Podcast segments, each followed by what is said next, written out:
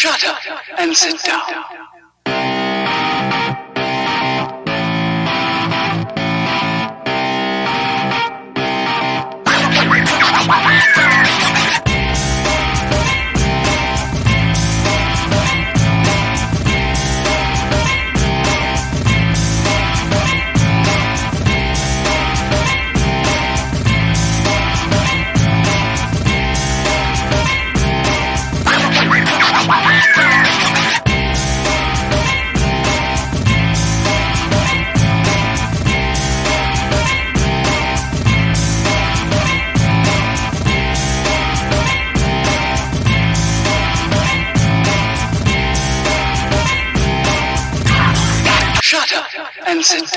Pum.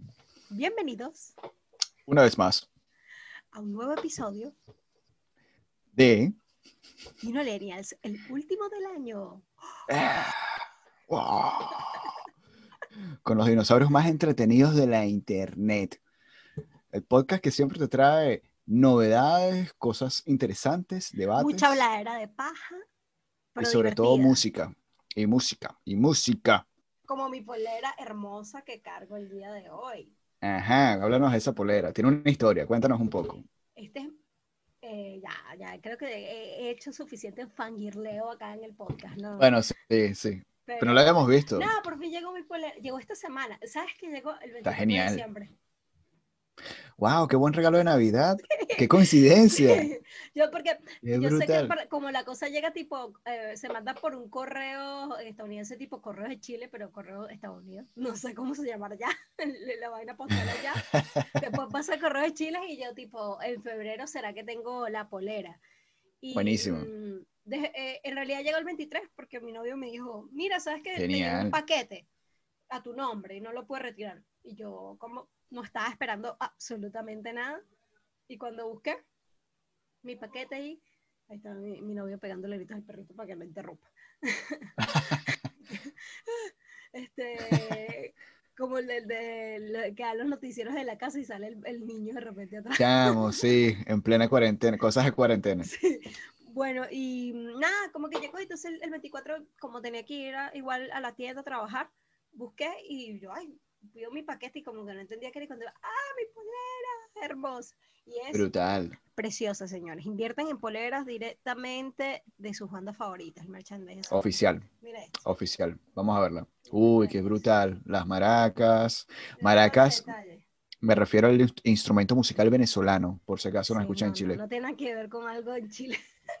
Eh, no, es, no es garabato. sí. Eh, El mapa de Iba a Venezuela. decir otra cosa, pero dije, no, no voy a ser tan ordenado. no. No, no, no, no, no. No, no, no. Ahí, ahí se aclaró, es suficiente. Está, está brutal. Está, Está brutal. brutalísimo. Me lo estoy estrenando ahorita en el podcast. Lo tenía allí. Ah, genial, Mañana tenemos la premisa. que voy al trabajo, seguramente voy a ir en bici todo chill. Me lo voy a poner. Y, Claro. Pero sí, así que bueno, de Z, de una Brutal. adoradas, que eso hablaremos más adelante, pero aquí está. Genial, Así genial. que recuerden, ¿cómo se nota que tenemos tiempo sin grabar que estamos desorganizados? Pero no importa. No, pero va, va, va encausado, Sí. va encausado, va encausado. Ahí, ahí, lo, ahí lo estamos encaminando. Ahí lo que, Sí. eh, lo que estábamos era extendiendo la invitación, estábamos haciendo el, el preludio, ahora viene la invitación, la invita- lanza la invitación, ¿qué vas a hacer? Acuérdense que, recuerden que nos tienen que seguir a través de nuestras redes sociales, eh, arroba en Instagram Así es. y Dinolienials Podcast en YouTube. YouTube. Y recuerden que estamos en Apple Podcast, Google Podcast, Spotify y cualquier otra plataforma que sé que son otras porque la gente nos escucha por ahí. pero no sé. Exactly. Este, gracias por escucharnos. Bueno, ahí nos pueden buscar y lo pueden revisar a través de nuestro Instagram. ¿Con Es qué vamos a brindar? Vamos a ir adelantando. ¿Con qué vamos a brindar? Bueno, vamos a brindar primero presentándonos, porque yo me encuentro acompañado de mi gran queridísima amiga Marcio. Que ya tiene un nuevo look que no se nota con esta luz. Sí, yo lo noté. Green, green, green. Es green, ¿no? Es green. Ando- es una mezcla entre verde y azul. Azul. Ajá. entre Se ven esos dos tonos. Sí, se nota. Y Se es que necesitaba un cambio de look antes de culminar este año. Está bueno. Está muy rockstar. Me gusta.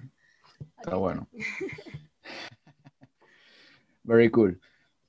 Y me acompaña un amiguito, mi amiguito Eddie por acá, junto con nuestro compañero señorito, el Henry. El, El el Henry. Henry García. Me dicen el Henry, sin H, Henry. con H muda. No, la- Con no- no la H pronuncian muda, como, claro. no la pronuncian con, con J.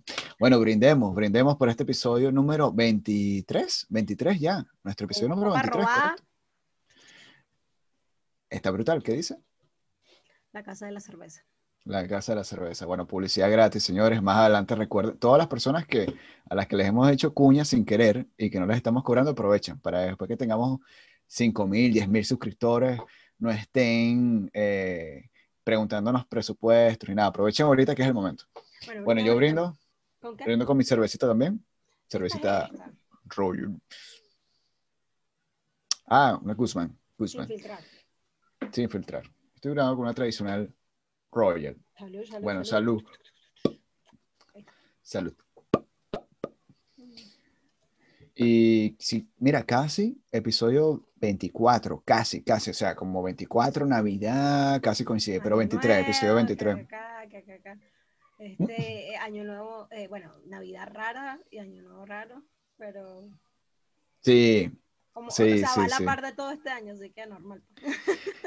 mira, muchas Sorpresivo cosas, aparte que ha sido raro el año, eso no está de más mencionarlo con todas las cosas que siempre conversamos acá en, en- cada episodio. Este, sí, episodio 23 estaba corroborando porque tenemos ya varios veintitantos, estaba verificando. Eh, El no tantas me cosas raras. nada Henry. O sea, Henry sabe que yo hasta hace, estoy tomando eh, unas cuantas cervezas como desde las 7. Estamos grabando tarde. Ya está borrado. Este, Y Está tomé señora. varias cervezas y le está diciendo, mira, hasta hace 15 minutos estaba bailando un perro intenso con, con mi novia acá en la sala". Perreando. Porque nosotros volvimos a tener toque de queda ahora a partir de las 10, así que no hay mucho que hacer. Otra vez, otra vez, Otra vez. otra vez. ¿Será que empezamos el 2021 como empezamos el 2020? Que el 2020 cuando arrancamos el podcast estábamos, en, me acuerdo, en plena cuarentena, nadie, nadie salía, eh, ni siquiera están habilitados así como tan pulido el tema de los permisos. Después lanzaron que sí, dos permisos por semana. ¿Será que el 20 2021 será la repetición de ese mismo formato? O sea, yo creo Me que pregunto. igual hay demasiadas posibilidades, obviamente, de que volvamos en cuarentena, pero no creo que sea como el mismo nivel que Extremo. experimentamos este año. Siento que, Ok. que no será ese nivel porque hay un tema, obviamente no quieren joder la economía, hay muchas cosas allí que están...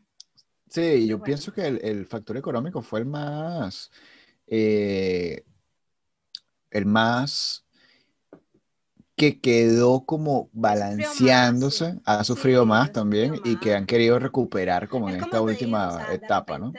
Uno eh, fue afortunado y se ha rodeado de gente afortunada. Es como tipo, hasta hace un par de meses, te estoy hablando como en septiembre, hablaba con mi mejor amiga y como que hacíamos como inventario de cómo estábamos todas nosotras, en el sentido de que, ok, eh, mi amiga tal no perdió su trabajo, o sea, porque preocupadas pues de que ninguna de nosotras estuviéramos en una situación que, que, que- que realmente nos pudiera afectar económicamente, no el nivel Claro. de, ah, que, que no tengo nada, sino que coño, que, que nos afectara para poder seguir haciendo cosas. Entonces, nosotros como que hacíamos recuento, mira, yo lo único que agradezco es que yo y mis amigas estamos bien, que a pesar de esta situación tan jodida, eh, eh, podemos seguir adelante, pues, a pesar de las Sí, dificultades y todo. súper crucial Yo eso. conversaba eso hoy con mi hermana, pues mi hermana tiene todo como un ritual así el 31 de diciembre, como que me voy a bañar con champán y un montón de rosas, porque hay que sacarse esto,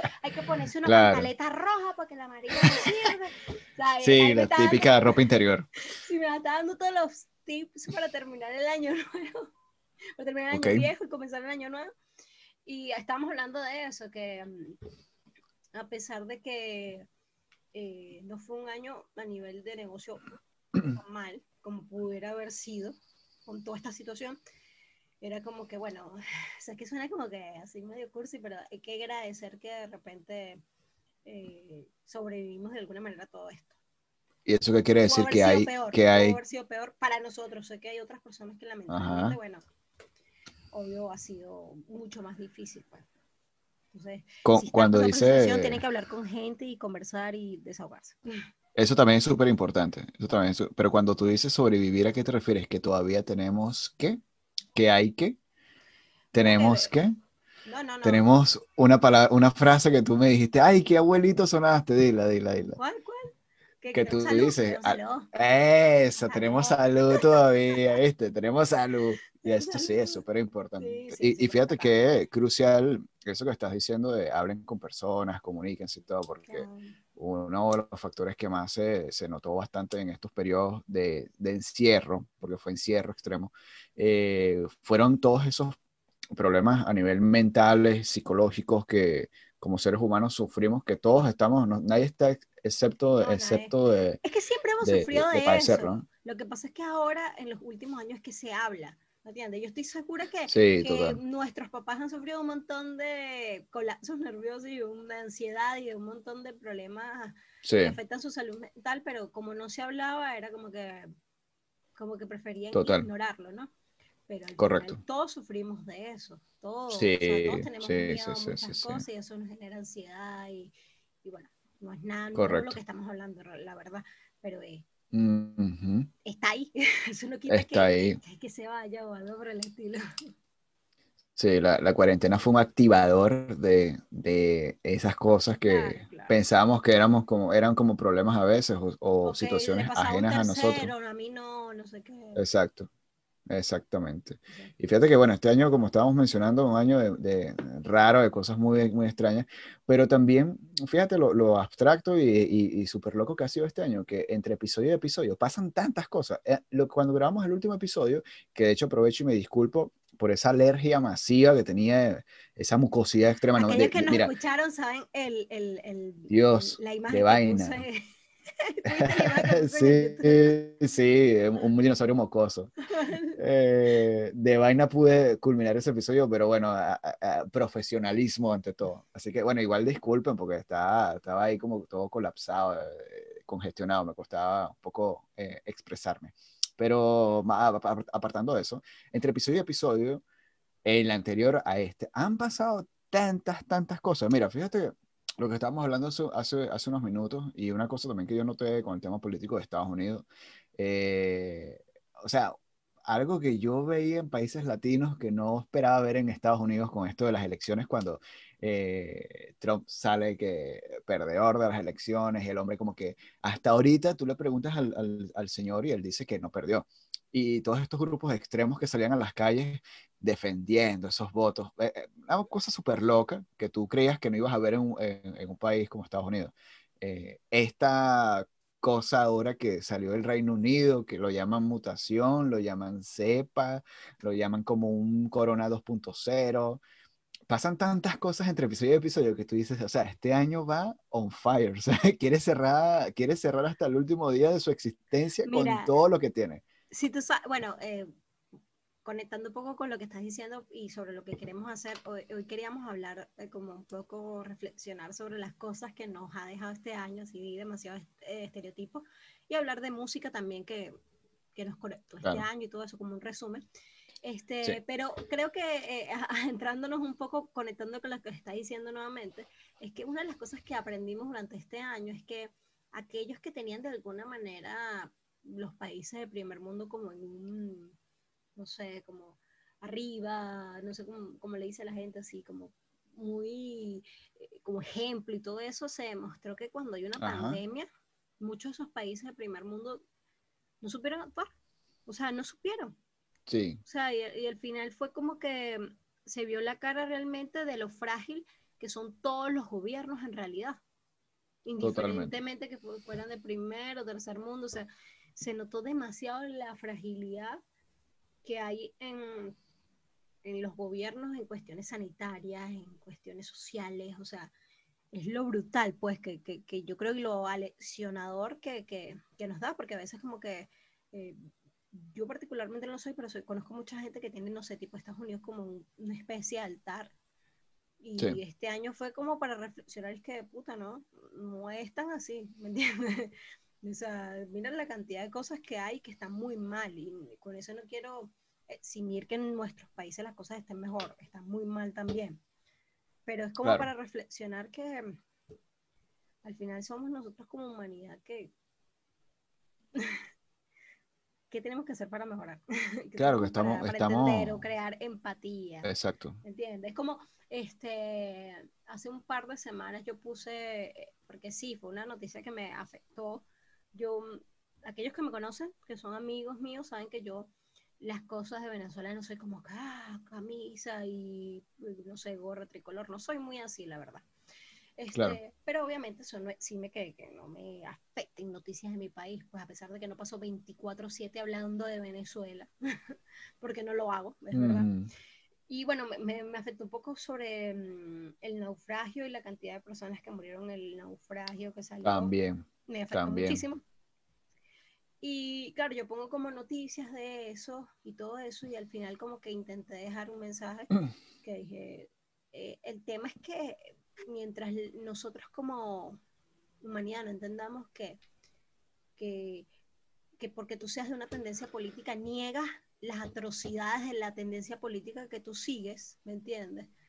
Cuando sigues negándolos, nunca va, va a existir empatía, ¿me entiendes? Porque te Claro. ciegan nada más tus creencias con lo que es la realidad. Al final, todas las tendencias políticas hacen lo que le da la gana y el pueblo sigue afectado, ¿me entiendes? Entonces lo hablo mucho Correcto. porque hay muchos comunistas que hablan mucho sobre todas las muertes de derecha, que sí han sido bastantes, pero cuando son muertes del comunismo, es tipo se hacen odio sordo y viceversa. Entonces al final no es aceptarse que las cagan, ¿me entiendes? Eso me da rechera, como aceptar que Sí, las correcto. cagan y que están haciéndolo mal de lado y lado. De lado y lado. Entonces, y que todo sea un extremismo y un fanatismo y que no, que yo soy de este lado y tiene que ser así. No sé, es como que Sí. no, no, no es seguir tendencia porque tu mamá, esto no es un juego como, no sé, le voy a poner criollo, como que si mi papá es de Magallanes y mamá de Caracas, ay no, yo tengo que elegir. No, no, eso no es así. o sea, tú tienes que crear un criterio. La política es crear Exactamente. criterios y, y entender que uno puede flexibilizarse, porque a veces en la política la gente como que está en una tendencia y está tan ciego que no, como que se hace sordo todo el tiempo y con- no puede escuchar una Es así. opinión y no, es como yo digo y ya. Y, creo que una cosa que nos haría crecer a, a muchos de nosotros es entender que uno hay que aprender a escuchar, sobre todo en política, y entender que las cosas no, no, no pueden venir del fanatismo. Porque al final no aprendemos nada de eso, no aprendemos absolutamente nada de eso.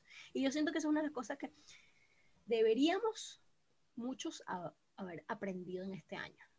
El fanatismo político no sirve, no, No sirve. no sirve Siendo no nos ya ayuda la... como pueblo. Los políticos siguen allí, No, nosotros para seguimos nada. muriéndonos y cagándonos de hambre. Exactamente, esa, esa es la definición real de la política. Esa es la definición real de la política. Siendo ya la política una, un, un punto de encuentro eh, donde el- la real necesidad del ciudadano o del pueblo eh, queda siempre de lado. O sea, aquí los intereses siempre se han defendido en función a eh, mal llamados funcionarios porque no, no actúan como funcionarios públicos, pero hasta hacia estas personas que son los que llevan los trajes. Entonces, eh, queda más que demostrado con todas las acciones que tomaron en diferentes lugares en, en plena pandemia. Y, y todas son acciones eh, basadas en los intereses de ellos, más nada. Claro. No importa cuánta sangre hay por medio. Y ves basura de todos lados, ¿me entiendes? Izquierda Correcto. y derecha. Ves gente como Correcto. Bolsonaro que no sirve para una mierda, ¿me entiendes? Que dice una Sí, no, y todos. Yo pienso que tú todos dices, quedaron al descubierto. ¿Qué es esto? Entonces, claro, exacto. Entonces, al final es esto. Todos quedaron al descubierto sin importar la tendencia política. O sea, en México también, que es del otro lado, Sí. es tipo, tampoco hizo una mierda. O sea, él le importó, un, como dicen aquí coloquialmente, un pico. Un pico. O Sí. sea, e- es eso. Entonces, al final es, creo que, que, que es el momento de entender, o sea, no decir que uno a la iluminación, sino entender, mira todo lo que pasó este año, cómo actuaron, yo puedo escuchar otras opiniones y crear un criterio propio Claro, sobre las cosas. Porque si exactamente. nosotros seguimos eh, eh, siguiendo patrones simplemente por lo que nos dicen nuestros papás, sin crear un criterio, es como que entonces seamos robots y ya, pues. Claro. ¿Para qué O en este caso. No, es así. Y en este caso, como eh, eh, eh, buscándole un rango de edades, o sea, porque ese, ese ejemplo de los padres calza perfecto cuando hay, hay mucha juventud que sucedió eh, em, eh, acontecimientos políticos de diferentes países, chicos que no, han- nunca han votado eh, ni una sola vez, que recién se enteran de, de lo que sucede políticamente en su país porque vieron una cadena presidencial ahorita o se volvió como muy tendencia el tema. Entonces se basan mucho opiniones eh, como el núcleo familiar, en este caso padres o tendencias políticas que ellos lleven. Pero ¿qué pasa con eh, las personas que eh, son adultos jóvenes, eh, que quizás ahí podemos eh, eh, estar nosotros en renglones de edades? eh, o personas más adultas incluso. Eh, no hay una influencia quizás directa de padres, pero hay una influencia de medios, de No, no, y de prensa, padres también, porque de políticos padres también. Y después el medio, los medios de comunicación, el entorno. El entorno te hace también. eh, El entorno. En un entorno hostil, como pasa el de Venezuela, que tú vives un- un entorno que es hostil eh, y es una mierda. Obviamente, si tú sales de Venezuela o tienes la oportunidad de salir de Venezuela, todo lo que sea comunismo lo vas a odiar Claro, así. O sea, eh, sin, ni siquiera vas a, a- a intentar pensar nada, porque, eh, y no lo estoy juzgando, simplemente estoy diciendo, no lo piensas porque es fácil decir, ay, si me voy a sentar a, a- a conversar con un comunista cuando mi mamá se está cagando de hambre en Venezuela. exacto. ¿Entiendes? Son cosas así.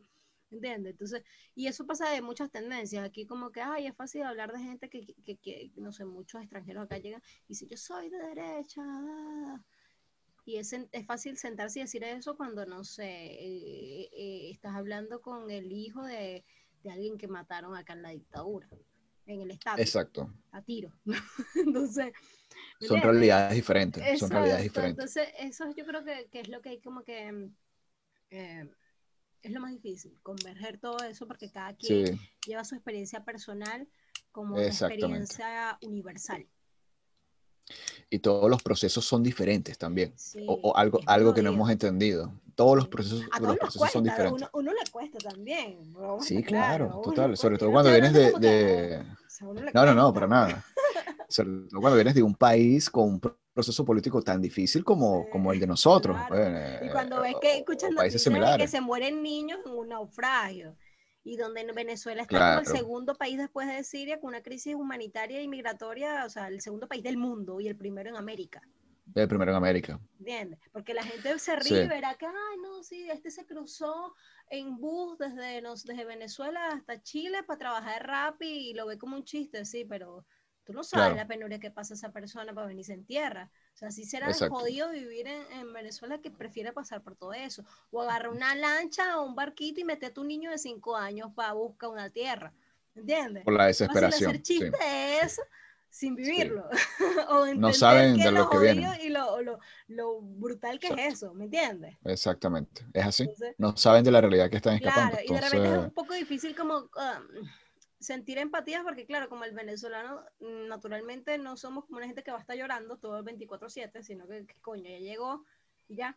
Entonces mucha gente como que, ay no, pero... busca resolver, echarle Sí, bola. exacto, entonces, y no digo el venezolano, Es digo los inmigrantes, al final toda la gente migra por una la búsqueda de una oportunidad, pues. Es correcto. Es así.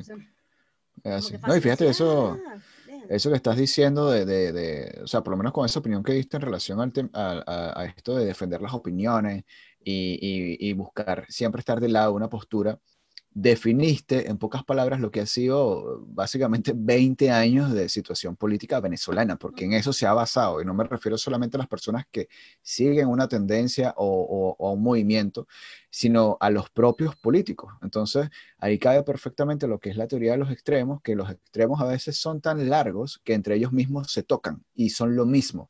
O sea, cuando te pones a, a analizar a cada lado, te das cuenta que los dos están defendiendo, em, desde su lado, obviamente, los mismos intereses políticos y económicos. Y ya.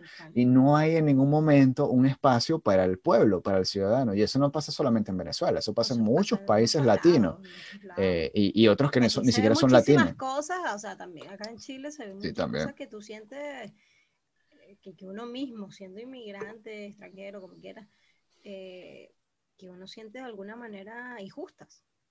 Y uno Sí, no claro. directamente, pero ves que otras personas sufren, como que verga, qué injusto esto. No sé, como que tú dices, verga, qué injusto. Pana, así. Es injusto, o sea, y eso mm, decimos estos ejemplos porque vivimos, o sea, acá y todo eso, pero eso ocurre en todos lados. Claro, es así. Mira, y en, en términos de, de pandemia, ya que estamos analizando todo este tema de, de- de- de acciones eh, que obviamente radican directamente a nosotros, a las personas que estamos como que eh, aquí, que tenemos que salir a trabajar todos los días, como que tener siempre un plan. Eh, si tú tuvieras que retratar eh, a modo recitado experiencias o aprendizajes que te dejó el año, de cosas que antes no considerabas y que de ahora en adelante piensas que es importante tener en cuenta, ¿qué, qué colocarías en, en, esa lista? Mm, yo creo que, em, pero solo a nivel laboral. En cualquiera, cualquiera en el que sientas que tuviste como un, que este 2020 te impactó, que antes no sucedía y que gracias a la pandemia una de sucedió. las cosas pues. que, que, aprendí y que me dieron miedo, obviamente, en algún punto, fue, por ejemplo, que yo había iniciado un negocio en el 2019 y era el hecho de que no podía parar. ¿Me entiendes? Okay. No podía parar. O sea, había una pandemia y pasaba todo eso y mi hermana y yo no podíamos parar. Literalmente, porque era como si paramos, no comemos. Literal. Claro. Entonces, darle como el aprecio a todo lo que hemos forjado y creo que este año sentimos eh, como mayor aprecio hacia lo que hacemos, hacia nuestro negocio. También nos abrió la oportunidad de querer hacer otras cosas. No digamos que ah, vamos a dejar esto, sino sí, hay oportunidad de hacer otras cosas, y ir trabajándolas y todo el rollo. Pero entender que eh, los emprendedores son los más jodidos en una situación así. Sí. Son los más jodidos. El que tiene un trabajo y lo mantuvo, eh, qué bueno. qué bueno. Y que le dieron home office y no quiere decir que no, no por eso es que fue más fácil, porque sé que muchos tuvieron que trabajar, pero bueno, día y noche.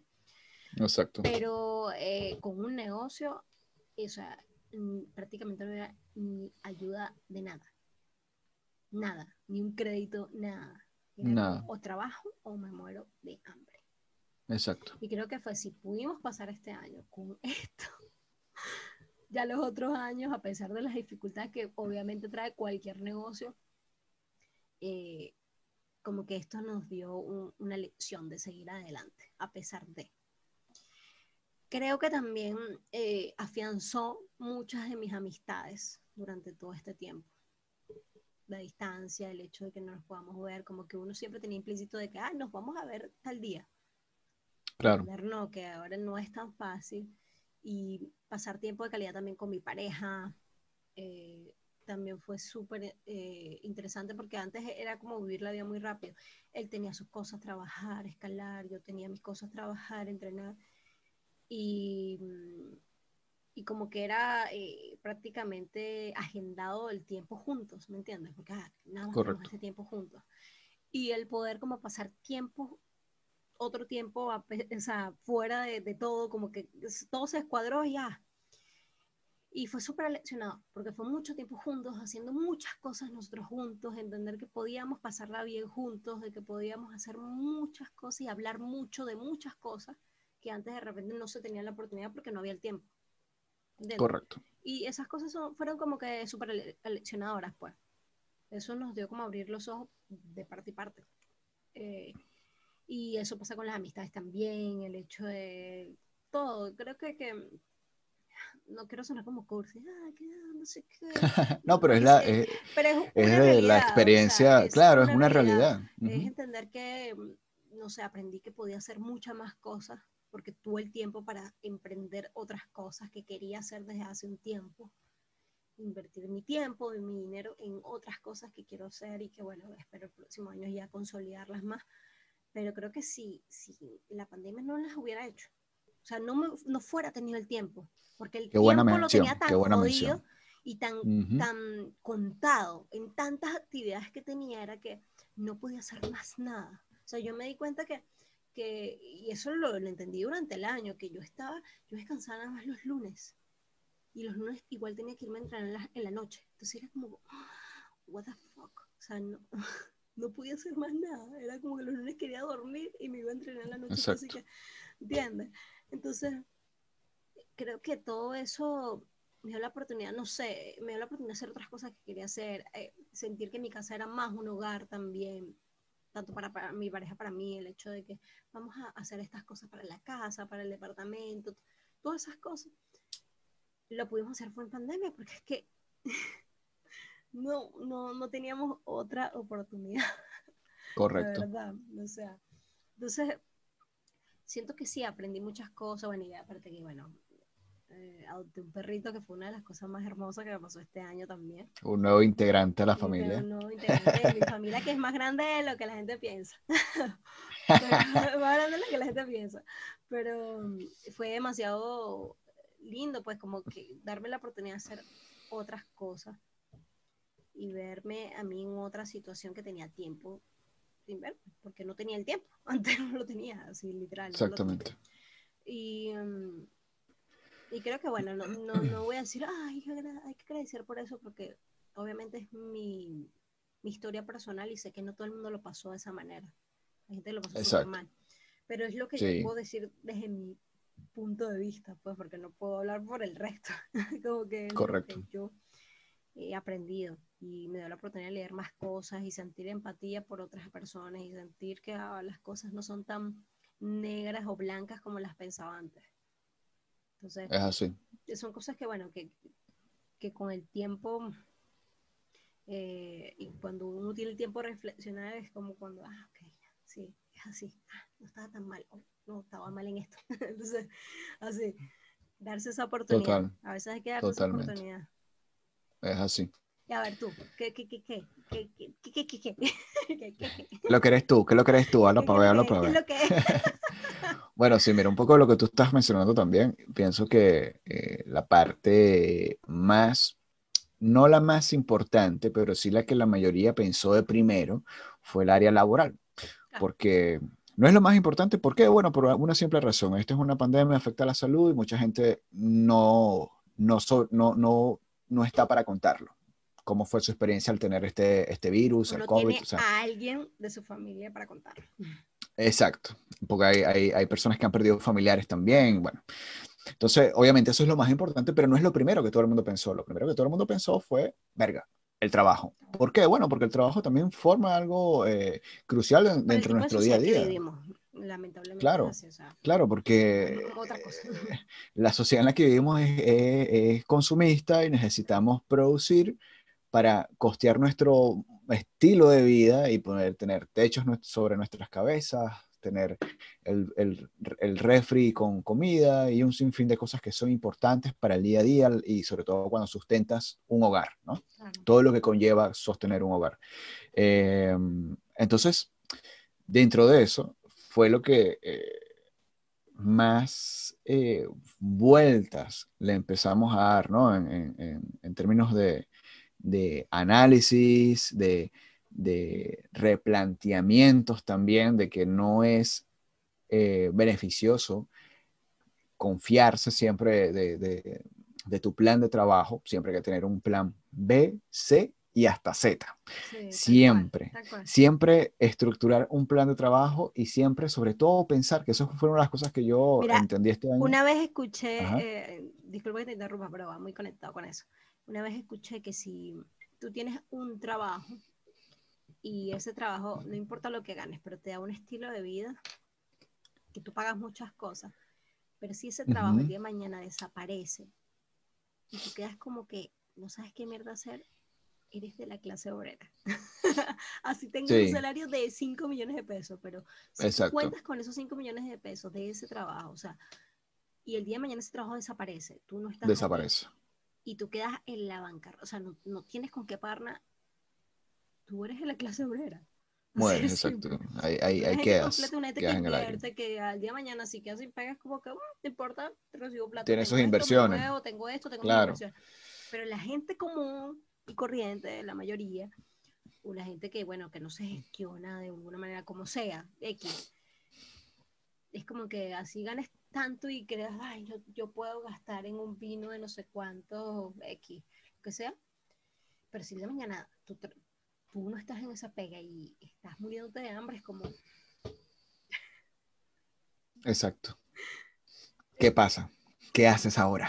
Entonces, de eso se trata, ¿no? Y siempre pensar en, en- en- en tus ideas de emprendimiento, de trabajo, de proyectos, lo que sea, para producir, ¿no? Para poder avanzar en lo que son eh, tu financiamiento mensual, porque nosotros lo pensamos así, mensual. Ya cuando una iniciativa de negocio crece, ya tus metas no son mensuales, son semestrales o trimestrales, semestrales y luego lo piensas a, a nivel de año.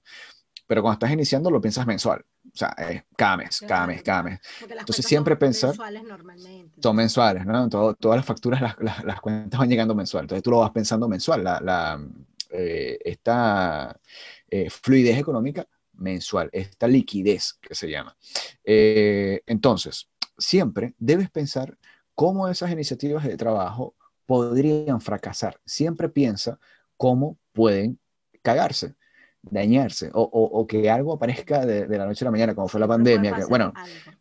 La, la pandemia no fue de la noche a la mañana, pero sí fue algo que se... eh, nadie se eh, esperaba, pues. nadie se esperaba y fue muy... del nivel que afectó. Exacto. Y se difundió muy rápido, porque no fue a la noche a la mañana, pero fue rápida. Y nadie tenía un plan B, ni C, ni D. Entonces, eh, nadie pensó claro, yo, yo cómo fracasarían esos modelos. El año pasado ya a esta época están hablando de, de ese virus en China.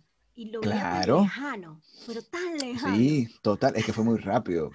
Fue muy rápido. Claro, o sea, nunca pensé que eso iba a pasar. Algo, algo aquí. O sea, nunca, Fue nunca, nunca, Muy, nunca, nunca. muy rápido. Fíjate que a, a finales del 2019 eh, ya, se, ya pasó el año, el, el- el primer año del, del corona, eh, ya estaba en China y tan solo, ve las distancias, y tan solo tres meses después se reportó el, el primer caso de corona en Chile, en, en marzo, recuerdo que fue un 10 de marzo, Sí, entre el por ahí. 5 y el 10 de marzo aproximadamente.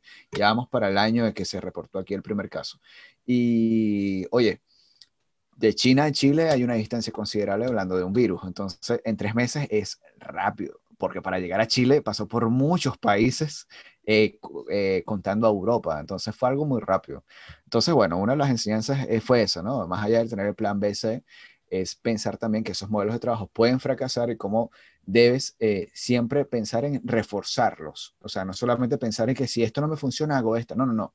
Piensa también cómo reforzarlos porque de alguna u otra forma ellos pueden tener debilidades. Un modelo de trabajo puede tener éxito solamente con constancia, siempre y cuando también Ay, eh, eh, logres identificar cuáles son las debilidades, las posibles debilidades, porque todas tienen debilidades, de ese modelo de negocio. Y mucho trabajo, Henry. Ya, yo estoy cansada. Quiero que se acabe Sí. el año para dormir. Todos estamos, todos estamos mamados, mamados y destruidos. Hoy por una mi hermana o, trabajando y mi hermana me o- dice, o- o cien razones. "Ay, ya, ya, ya quiero que hacer 30 a las 6 de la tarde para que cerremos aquí. Yo el 31 dormí. Para No descansar, saber nada. para No descansar, saber sí. nada. Es así, es así. Cansada, yo sí, yo también. Sí, no, hay muchas cosas de, de- de temas laborales que mucha gente créeme que va a, a cambiar, modificar, no solamente estos aspectos que yo te menciono, sino también la manera en cómo llevan a cabo sus negocios. Fíjate que un negocio para que tenga éxito no siempre debe ser como lo, lo conocíamos hasta antes de la pandemia. Ahora se, se abrió, que no es nuevo, pero se expandió más la brecha del negocio online, en línea. Pero también Y- porque la gente se vio obligada a entrar a eso. Se vio que- obligada. Ay, que Claro. online. O sea, yo, yo vi innecesario que se acumulara una cantidad de gente absurda para el 23 y 24 de diciembre. Todavía. Sí, muchísima, muchísima, no tiene muchísima. cosas, pero es tipo, bueno, yo todo lo compré dos semanas antes, o sea, los regalos para mis amigas muy cercanas y cosas de mi novia, eso online. Online. O sea, Todo yo en línea. no quería hacer fila para nada. Pero fíjate que falta todavía acostumbrar a las personas Sí, a, es de o que nos costumbre. acostumbremos un poco más, pues son más años sí. eh, conociendo el método tradicional que el tema online. comprar y ya, o sea, Claro, yo sé que a veces, a mí también, yo tengo un supermercado al frente de la tienda. Y a veces como que yo quisiera ir, comprar y ya. Y el 24 se me hizo imposible.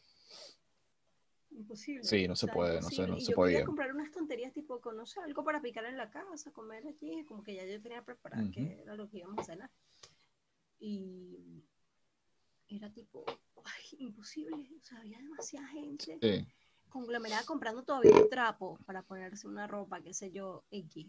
Que yo no lo critico, cada quien se, si quiere hacerse un moño el 31 de diciembre en su casa, que se lo haga.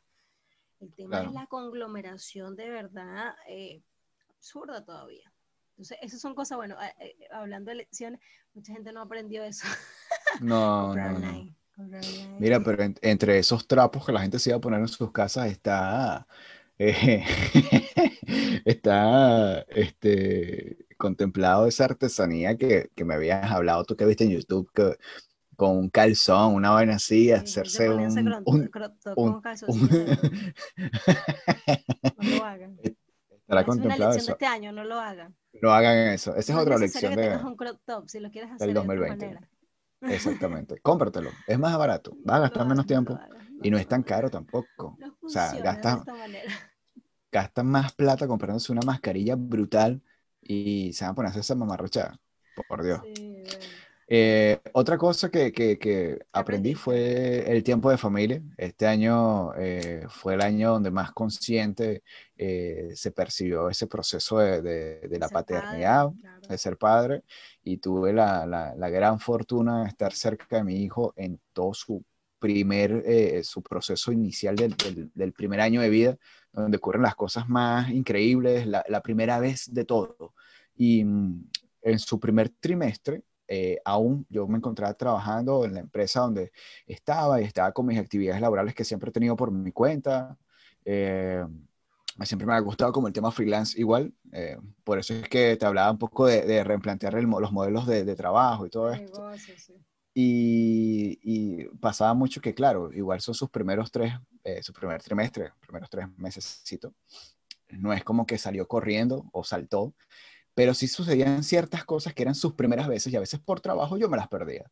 Y cuando pasó todo esto, eh, pude presenciar muchas cosas que normalmente, sin esa situación, yo me las hubiera perdido. Entonces, eso fue algo que, que valoré mucho y me gustó, que poder estar presente en sus primeras palabras, en la primera vez que él eh, tomó un, un servicio que le dicen acá en Chile, o un cubierto con sus manos por primera vez, o que se pudo sentar la primera vez, la, la primera vez que el niño se sienta, o que se paró, dio sus primeros pasos. Todas esas cosas que hace un bebé en su primer año de vida y que generalmente uno por trabajo se las pierde. Eh, todo va muy conectado, ¿no? Por el modelo de vida que tenemos, explotador, ah, capitalismo salvaje, putos. Pero yo las pude presenciar y eso fue muy valioso también. Y poniéndolo de último lugar, pero no es lo menos importante porque ya lo mencioné, es apreciar y valorar mucho la, la vida. O sea, el hecho de que pasamos un año en este peo y a- estamos aquí saludables, gracias a Dios. No nos enfermamos, no nos contagiamos. Vamos a terminar el 2020 saludables. Entonces, eso es también muy valioso porque hubo- hubieron personas que por X o por Y razón se contagiaron, unos se recuperaron, otros lamentablemente no. Se llevaban muchas personas este año en diferentes países, los números de, de personas fallecidas son eh, terribles. Y, eso creo que es algo que tenemos que apreciar y valorar mucho, ¿no? Eh, la salud y lo, y lo, y lo, lo importante que es en, esta, en este caso, que también lo hemos mencionado, eh, protegerte porque así proteges también a los tuyos. Entonces, eso, lo valioso de, de- de- de que estemos aquí y de que estemos saludables, que estemos, podamos respirar sanos y salvos todavía. Es que al final llama. mucho de nosotros lo damos como por sentado. Vivir, y en realidad no estamos viviendo. Es como No ah, estamos viviendo. mm, y- sí.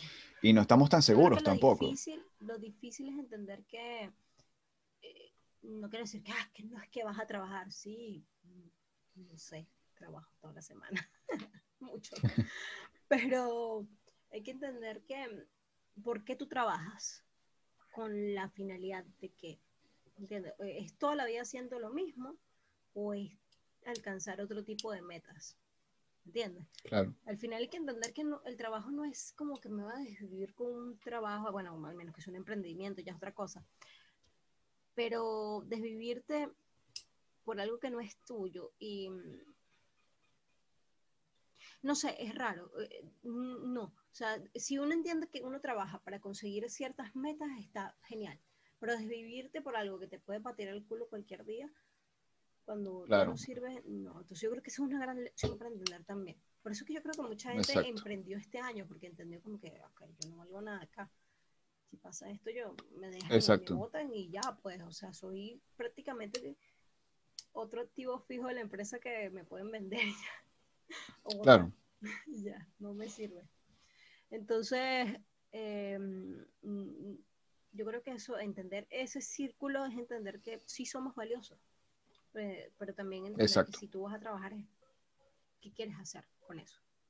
O sea, ¿qué vas a lograr Exacto. con eso? ¿qué quieres lograr? ¿Qué quieres lograr con eso? Entonces, eso, eso no es porque ah, no se lo tires de hippie o algo así, no, es que hay que entender esas cosas porque al final termina siendo un adulto frustrado, porque sigues trabajando, es. trabajando, trabajando y no logras cosas que quisieras hacer Exacto. y, y eso. Entonces hay que entender esas cosas. La, la- la vida no es fácil, todo el mundo lo sabe, no sabemos. Uno cuando está treintón más todavía lo ve, como que uno reflexiona más sobre esas cosas.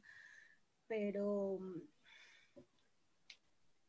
eh, como creo que una de las cosas que uno ha entendido, que la vida no es como uno las planifica la mayoría de las veces, este, bueno, es entender, bueno, si yo me esfuerzo en estas cosas, ¿con qué metas? ¿Qué quiero lograr con esto más adelante? ¿Cuál es mi plan a largo plazo con esto? ¿Me entiendes?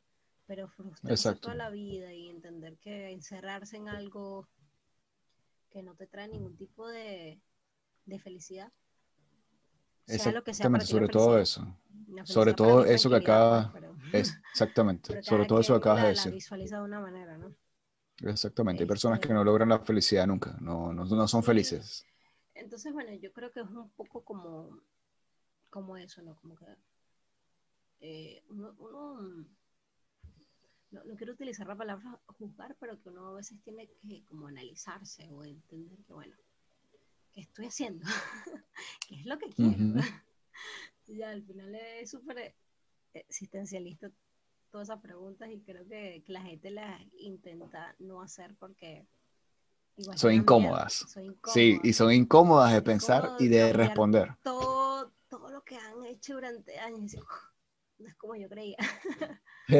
Pero Así sí, es. yo creo que llega un punto que, que sí hay que hacerlo, pues. Hay que hacerlo porque eh, no te dan felicidad, no, no llenan nada.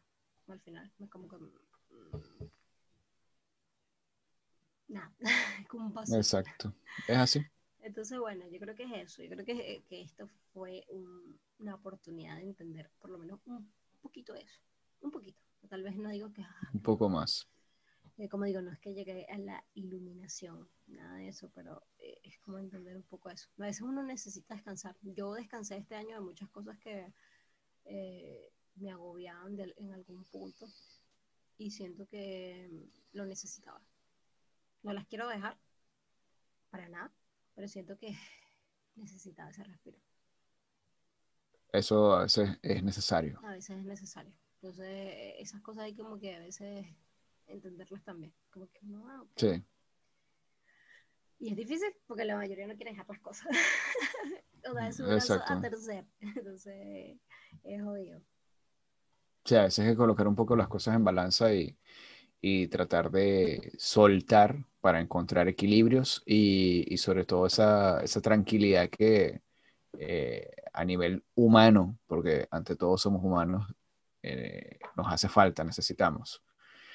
Y eh, sin querer nos saturamos de muchas cosas. Sí, Sobre no, todo de, de- de- de las actividades que decimos que nos encantan y que son nuestras pasiones y que nos hacen felices. A veces hasta de eso nos saturamos. Sí, claro, es así. A veces Y sin quererlo terminas hasta odiando, sin querer. Sí, yo creo que muchos terminarán odiando. Yo no he llegado todavía a ese nivel, pero sí siento que era como que me saturó. O sea, sentía que no, no podía más. Era eso.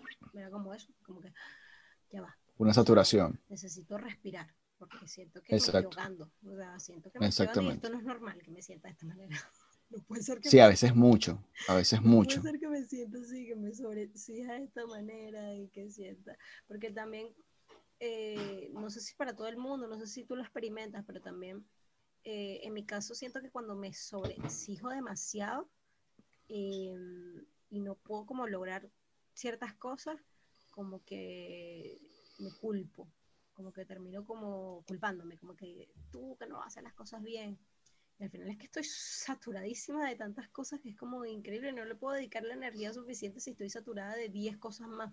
¿Me entiendes? Exactamente. Pero claro, mi primera, eh, como que mi primer acto reflejo es como decir, ah, es que tú lo estás haciendo mal. ¿Me entiendes? Como que me culpo.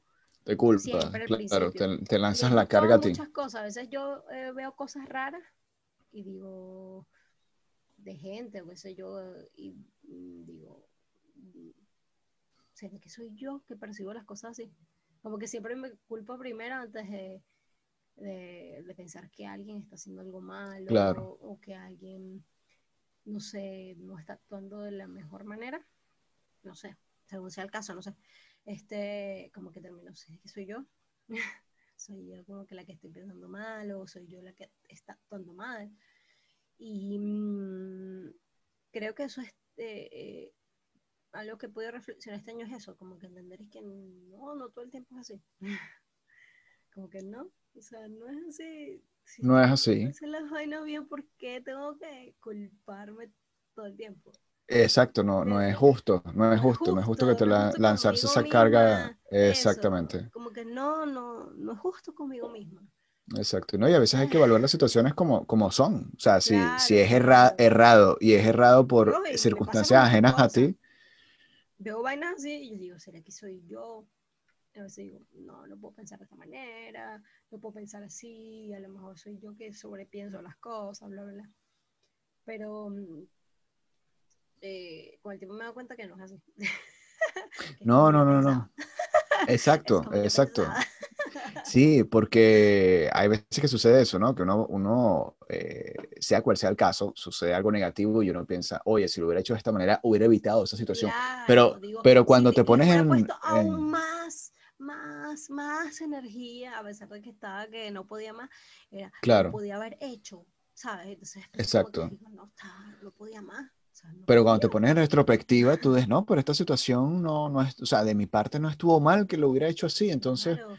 ¿por O- qué me estoy o, No culpando? sé, O esta sea, situación me hacía sentir infeliz, o sea, no me sentía bien. Entonces, si yo voy a estar haciendo cosas eh, sintiéndome tan infeliz, y, y ojo, yo soy el tipo de persona que soy de las que pienso que creo firmemente en la disciplina de hacer las cosas a pesar de que no las quiera hacer.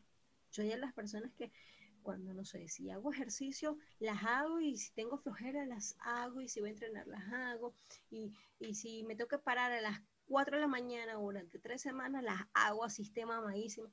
Yo soy de las personas que cree que no, yo no creo como en el como en el incentivo, nada de eso, porque esas cosas siento que siempre se van muy rápido, ¿me entiendes? Como que, Claro. ay, yo siento, yo creo, soy de las que creen en la disciplina, el hecho de que te tengas que esforzar a pesar de que no quieras hacer las cosas de principio, después te das cuenta, ah, sí las quería hacer, simplemente que me daba flojera al principio, como que tenía alguien o algo que me, eh, eh, no sé, me, me hacía las cosas más difíciles para poder hacerlas. Yo soy de las que creo un, fer- o sea, por algo hice artes marciales durante 10 años, creo netamente en la disciplina. Pero siento que eso también a un extremo, como alguien como yo que, la, que lo cree, eh, hace que te descuides en otros aspectos, porque siempre piensas como que, no, es que tengo que hacerlo, es que tengo que hacerlo, es que tengo que hacerlo, y después como que soy infeliz, pero tengo que hacerlo, ¿me entiendes? exacto. no, no es así. Entonces yo creo que a veces las pausas te hacen reflexionar como que yo quiero seguir haciendo esto, pero no bajo estos términos. ¿me Exacto. ¿Entiendes? Entonces, o, o amo esto, o amo esta persona, o amo lo que sea, mi perro, lo que sea, eso en general.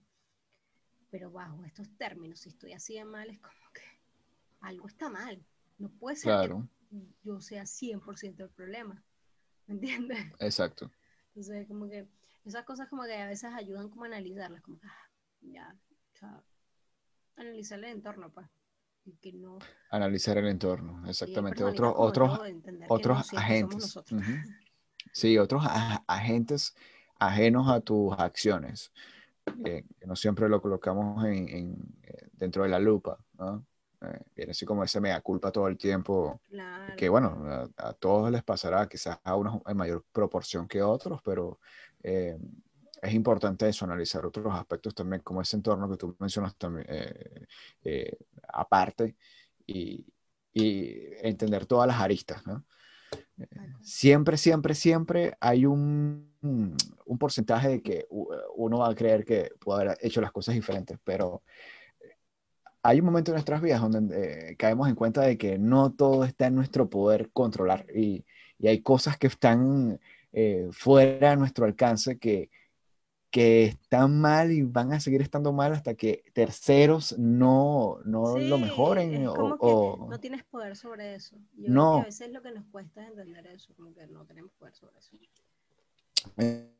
Entonces tú dices, coño, pero ya va, o sea, lo pude haber hecho diferente, pude haber cambiado estas cosas, pero lo, como lo hice, tampoco estuvo mal. Entonces, eh, no tengo que estarme con un látigo de, de, la, de, la, culpa todo el tiempo, ¿no? Sobre ciertas situaciones. Entonces, sí, eso también es una buena reflexión del, eh, eh, que, que, quizás el año no, no, sí, sí, nos mostró y bueno, se puede poner en práctica de aquí en adelante, ¿no? Como algo más, más presente como para no repetir esos patrones. Sí, tal cual. Sí, así, así mismo.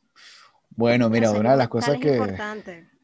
Eh, sí, señor. Esa es, ese es una de las, dentro de los rangos de salud, uno de los aspectos que más importa. Incluso, incluso a veces lo colocan, eso ya es muy relativo desde mi punto de vista, pero algunas personas lo colocan incluso antes que el físico.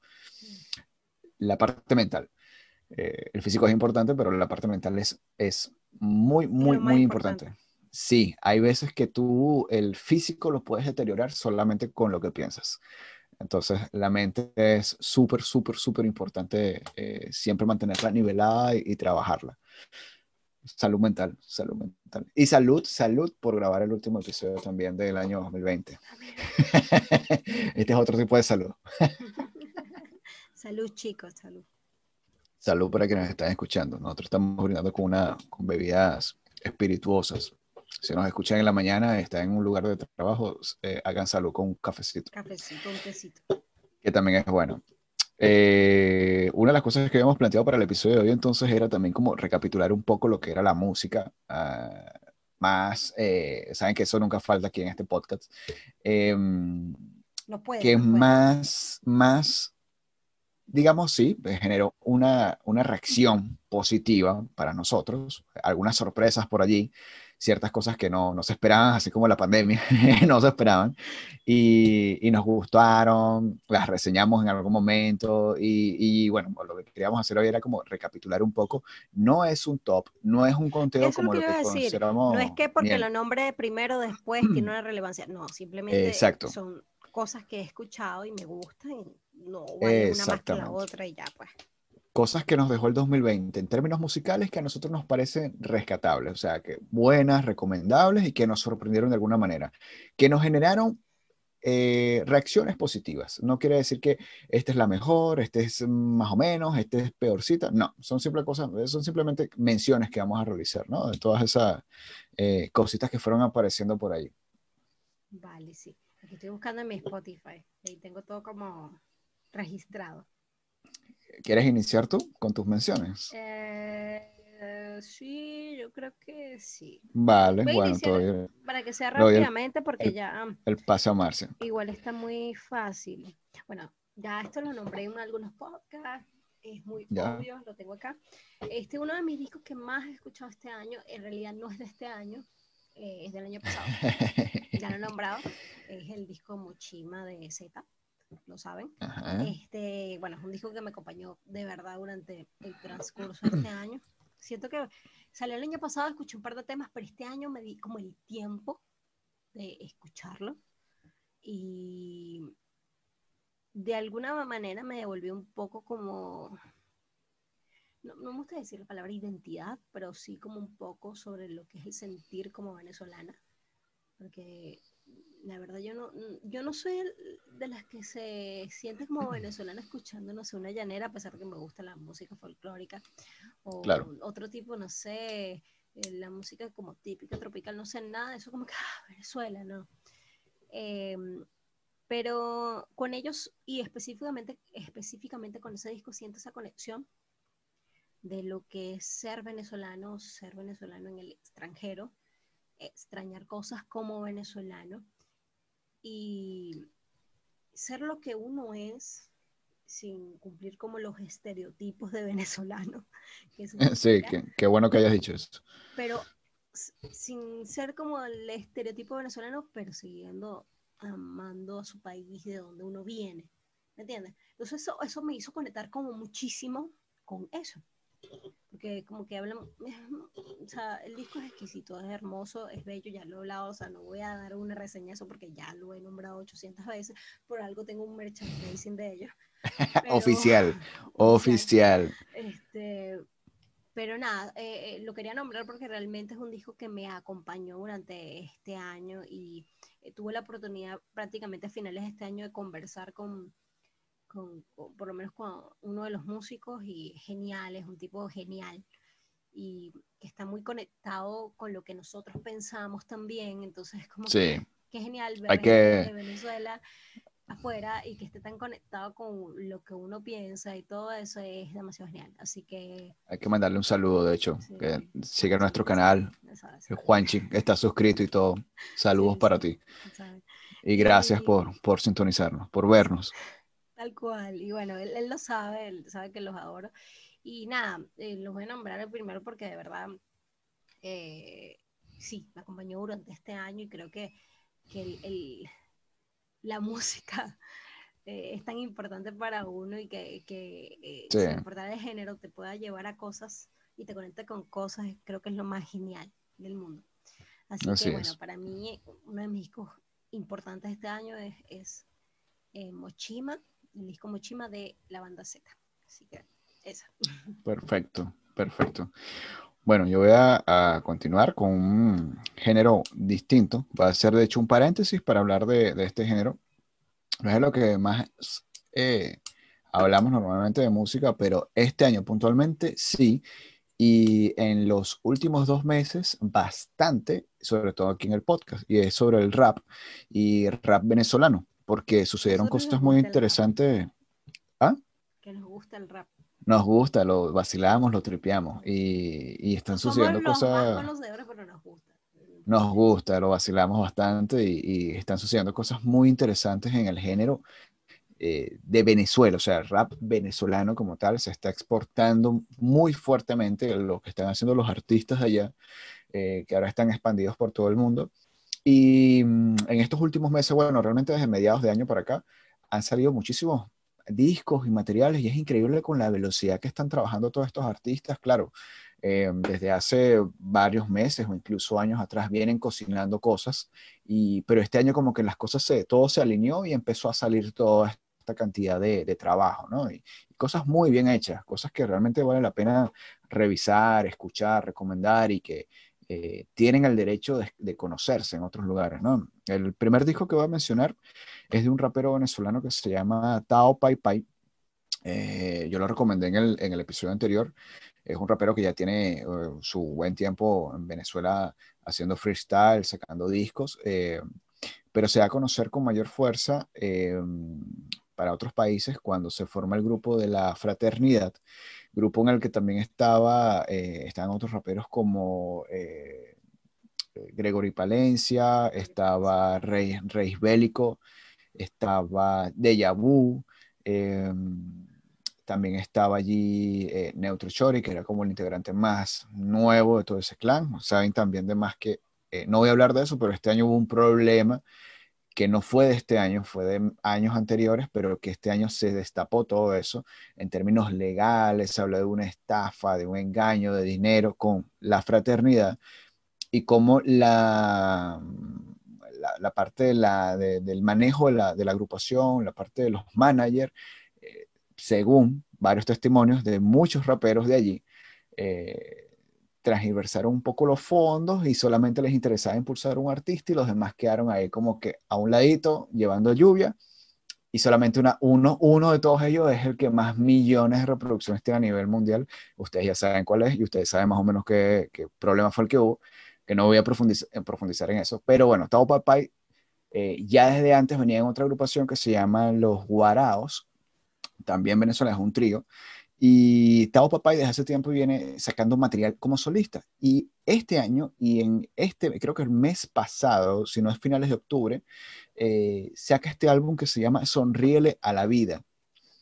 Eh, es un disco genial porque tiene influencias de trap, de rap, e incluso sonidos urbanos, y está muy bien mezclado y masterizado. Él se encuentra actualmente en Colombia y me parece que este álbum fue producido allá, si no mal recuerdo. De hecho, hace poco hicieron como una presentación y todo como de bautizo y participan muchos artistas acá como invitados. Está Rey Bélico sacando, eh, haciendo un tema con él que se llama Peso.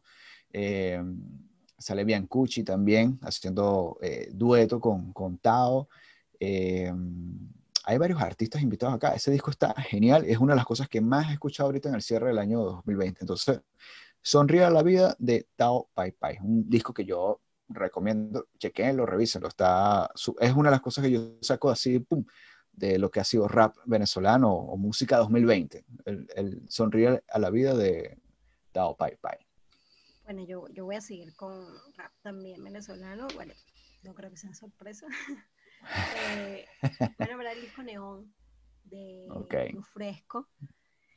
Eh, yo lo tenía aquí anotado también. Rap eh, con electrónica, es una cosa hermosa. Tuve la oportunidad de ver el audiovisual que presentó en streaming, es bello.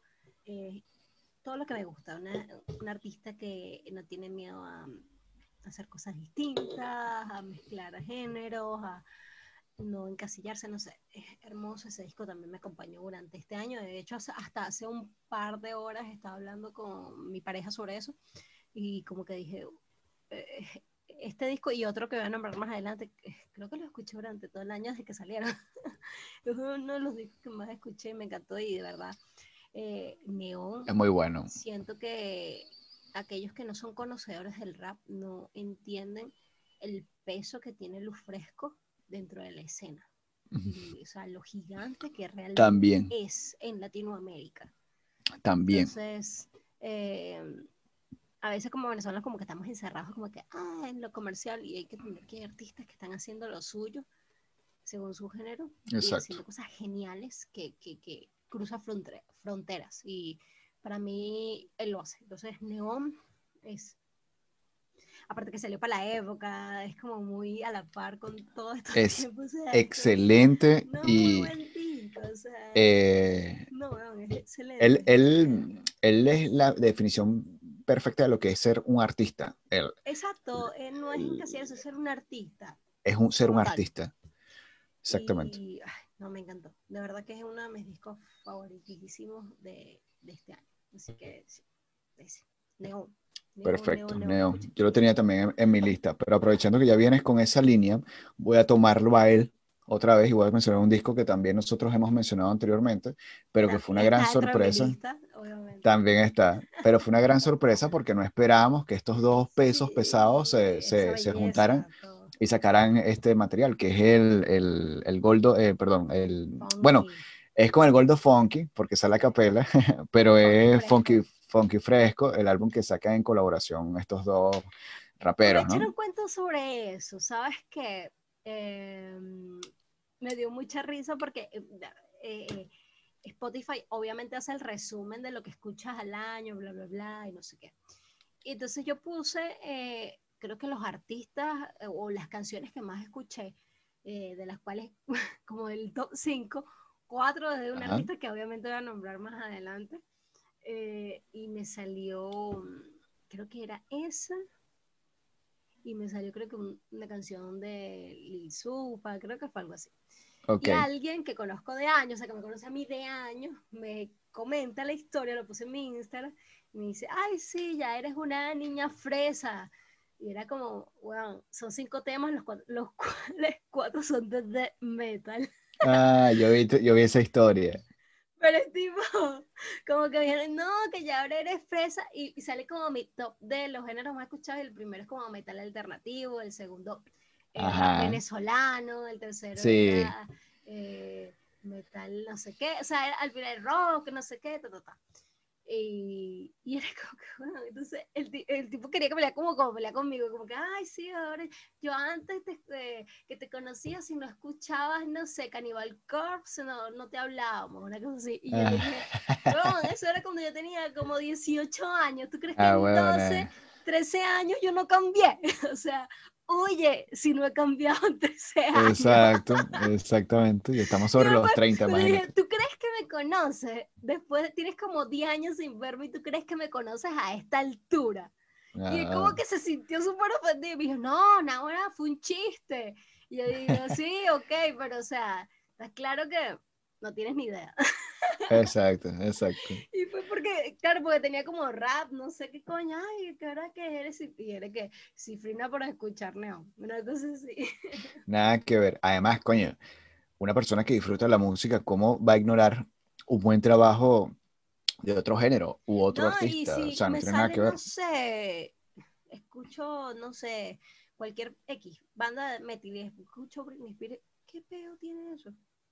Nada, para nada. Lo, lo ¿Cuál que pasa es que es eso, que se quedan con una imagen eh, abolida, vieja, desfasada, eh, y no tiene nada que ver. Eh, trucutru, exactamente, y no tiene nada que ver, porque si una vaina que hemos dicho aquí todo el tiempo es que una persona eh, siempre cambia su manera de pensar y tiene derecho a, a modificar su personalidad y sus opiniones sobre muchas vainas. Bueno, Obviamente eso va también en, lo- en- en los gustos, también va a afectar. Entonces, quiso hacer un chiste, pero fue una miada fuera del perol. Sí, Eso, eso fue lo que sucedió. así, porque le dije como que, bueno, ¿tú crees que me conoces después de 12 años? ¿Tú, tú no tienes Eso fue lo que pasó. Y se quedó así tipo como que, ay, fue un chiste, no sé qué. Sí, fue un chiste, fue un chiste. Ya, a servir cerveza, ya va, un segundo. Vale, vaya.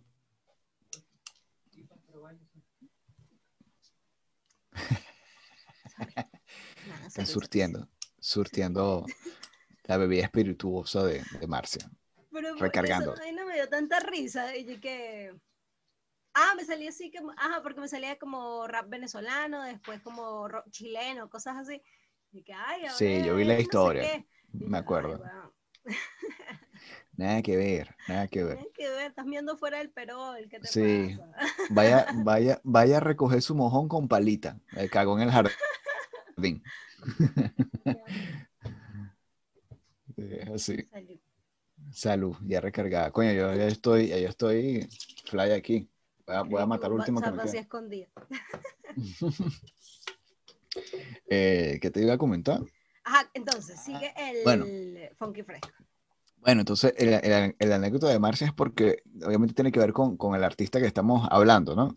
Y ese fue uno de los discos que habíamos mencionado anteriormente en otros episodios, pero no nos esperábamos que estos dos señores se unieran y sacaran este álbum. El álbum es el Funky Fresco, que es con la colaboración de Acapella y el Supa, Low Fresco, quieran el señor- llamarlo, neón. señor Marlon, señor Marlon, eh, este rapero venezolano que, bueno, sacó Neón y meses después saca este disco en conjunto. Un álbum muy genial porque hay Sí. presencia de, de, No, de muy mucho old sonido. school, o sea, es como es ello- que- ah, mira, hay rap old, school, hay, hay funk, sabes que Acapella en diferentes oportunidades ha, ha mencionado esto, que le gustan esos sonidos como de 80, 70, eh, de la música que se hacía en el Bronx, y está el Funk, está el funk, y las- los primeros grupos de rap del Bronx en Estados Unidos mezclaban mucho funk con el rap, y hay una oda muy poética a ese, a ese constante rendimiento de homenaje que Acapella hace en su música cuando hace canciones de ese estilo. No sé si todo el mundo lo logra notar, más allá de que hace rap.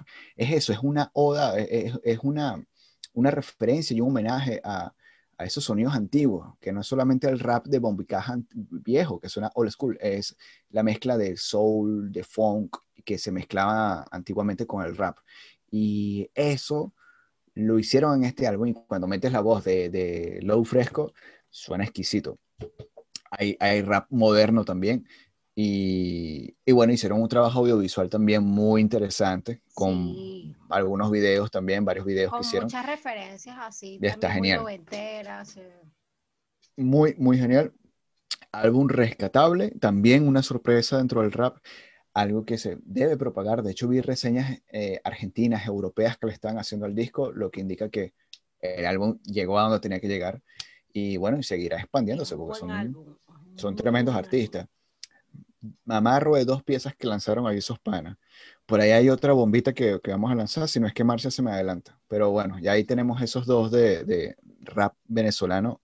Bueno, mentira, ya hemos mencionado tres, el Tao Pai Pai, el de Neón de Lil Supa y el Funky Fresco. No, bueno, el Continuamos con mío- a ver, es que tengo todo anotadito aquí, porque si no. Es que bastante música, bastante música. Bueno, yo voy a nombrar algo que nombro también durante, no sé, todos los podcasts, no sé. El, al álbum del año pasado, también es del año pasado, de Cattle Decapitation, obviamente. Ah, pero Eh, claro. Bring Back the Play, que...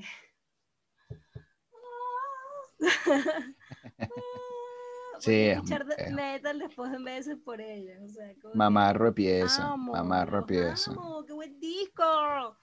Qué Mamarro de pieza. hacer de- metal. Sí, sí, sí, es Dios. una obra de arte ese O álbum. sea, ese tenía álbum. demasiado tiempo sin escuchar metal. como que, Brutal, brutal. no, ¿qué es esto? Sí, no, una genialidad. pasado y eh, este año, aparte que iba demasiado de la mano con la pandemia, toda la temática del disco y todo Sí, eso. buenísimo. Como, qué genial. O sea, es que ¿Qué? Igual siempre ha hecho cosas demasiado cool. Sí. Pero adelantadas este a su época. eh, eh, me encanta. O sea, si ellos fueran tenido la oportunidad de salir eh, de gira con ese disco, fuera sido una locura. Porque de verdad es, es muy buen disco. Ya lo he hablado Sí. muchísimas veces, no me voy a extender, lo he explicado, lo he recomendado ya. Pero sí, entra dentro de mi soundtrack 2020, porque, 2020, Sí. porque lo escuché demasiado. De hecho, salió así en Spotify, así como un montón de temas de ellos, porque es que de verdad los escuché muchísimo. Me encantó. No, y encantó. que importante que recalcaste lo de la fecha, porque eso es algo que quería aclarar. ¿Por qué lo estamos comentando o, o- o considerando para el 2020? Por dos factores importantes que acaba de decir Marcia. El primero es que sale a finales del año pasado, o sea, realmente no entraría dentro de un top si es que alguien se adelantó y lo escuchó apenas salió el álbum, porque tuvo muy poco tiempo dentro del 2019. Y es la, la real escucha y disfrute del álbum va a estar dentro del 2020 porque salió en el- finalizando el Claro, 2019. claro. Lo segundo es que va demasiado de la mano con lo que sucedió durante este año en términos de pandemia. Va, hay mucha conexión. Yo no sé si es que ellos fueron muy visionarios o, o también tiene que ver con toda la temática que ellos manejan en los discos. Pero si ustedes le echan una revisada, se darán cuenta que eh, no es solamente un tema eh, sonoro, sino que hay un- una parte estética y lirical que conecta demasiado con, con todas las cosas que pasaron en el año. Entonces, ese es otro gran motivo por el cual eh, tiene que estar presente en el 2020 ese, ese álbum. Fue como eh, adelantado, fue un visionario ese, ese álbum y muy ambicioso y desde mi punto de vista logra, logra totalmente el Sí, objetivo. El juego de voces que hace el vocalista. Siento que. eh, yo no soy de las que pienso que el metal tiene que dejar de ser extremo, porque al final es de metal, ¿me entiendes? Pero eh, siento que sí hay maneras de seguir siendo extremos, pero innovando, haciendo cosas distintas, hablando otras temáticas más que sacar las tripas o violaciones y cosas así. O sea, Claro, eh, creo que eso una vez lo mencioné eh, acá, no recuerdo, pero es como hablar de la vida real, al final eh, da más miedo que hablar de una película, no sé, slasher, ¿me entiendes? sí, O sea, hablar de cómo es la humanidad, cómo actúa y, y todo el rollo, al final es como... Da más miedo. sí, es así. miedo, en realidad. Entonces, eh, ellos, eh, eh, el hecho de, de- de tener temática social sin ser, sin ser sociales, o sea, en el sentido de que ah, no son Against the Machine ni nada de eso, eh, Claro. pueden hablar de temáticas sociales dentro del metal, pero de una manera que tú dices, ok, ¿qué es esto? Ah, ok, así funciona. Correcto. Entonces, nada, me encantó ese disco, es de, de mi top de discos de este año, lo escuché, pero demasiado, lo requemé este año, sí, lo sigo escuchando.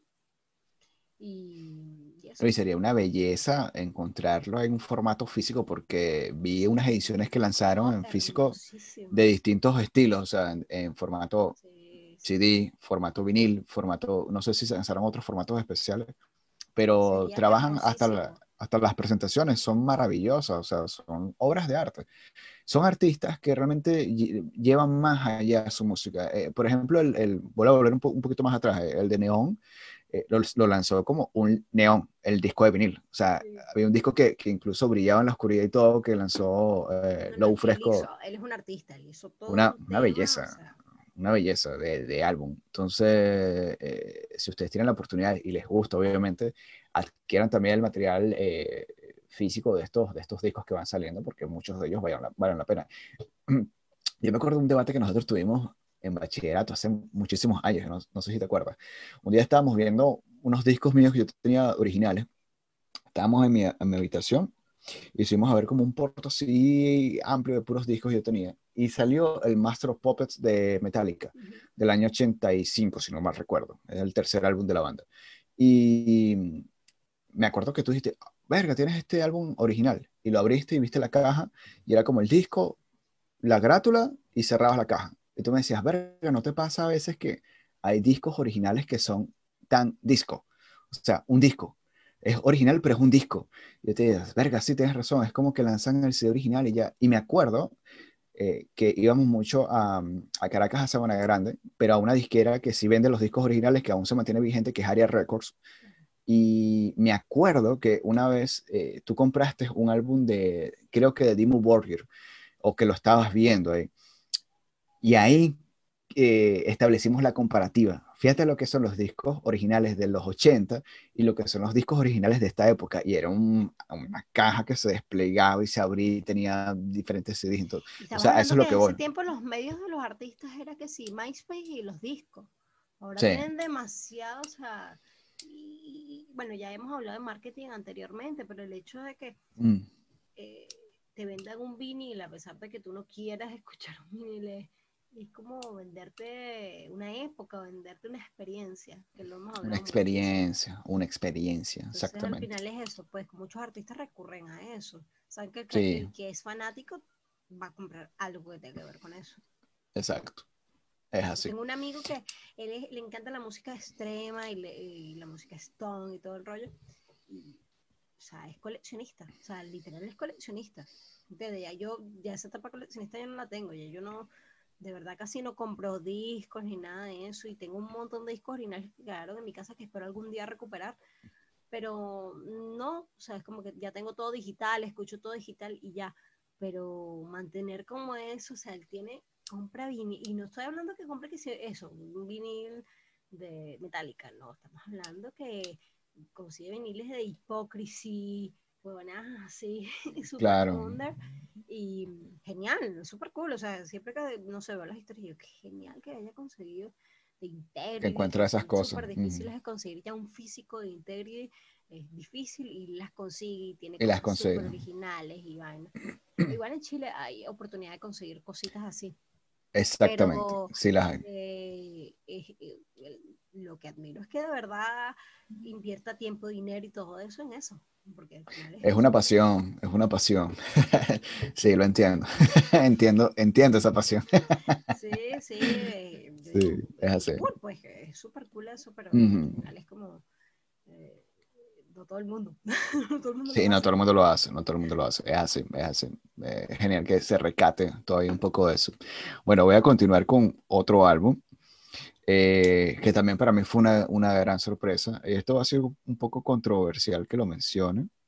Bueno, lo voy a dejar para después. Este es otro álbum, mira, esto es otra bomba. Todavía no, no quiero que me funen ahora. Sí, todavía no. Voy a dejarlo para después. Voy a sacar otro, otra bombita que tiene que ver con los artistas que estamos mencionando. Mencionamos a Neon, mencionamos Funky Fresco. Y Acapella lanza un disco también.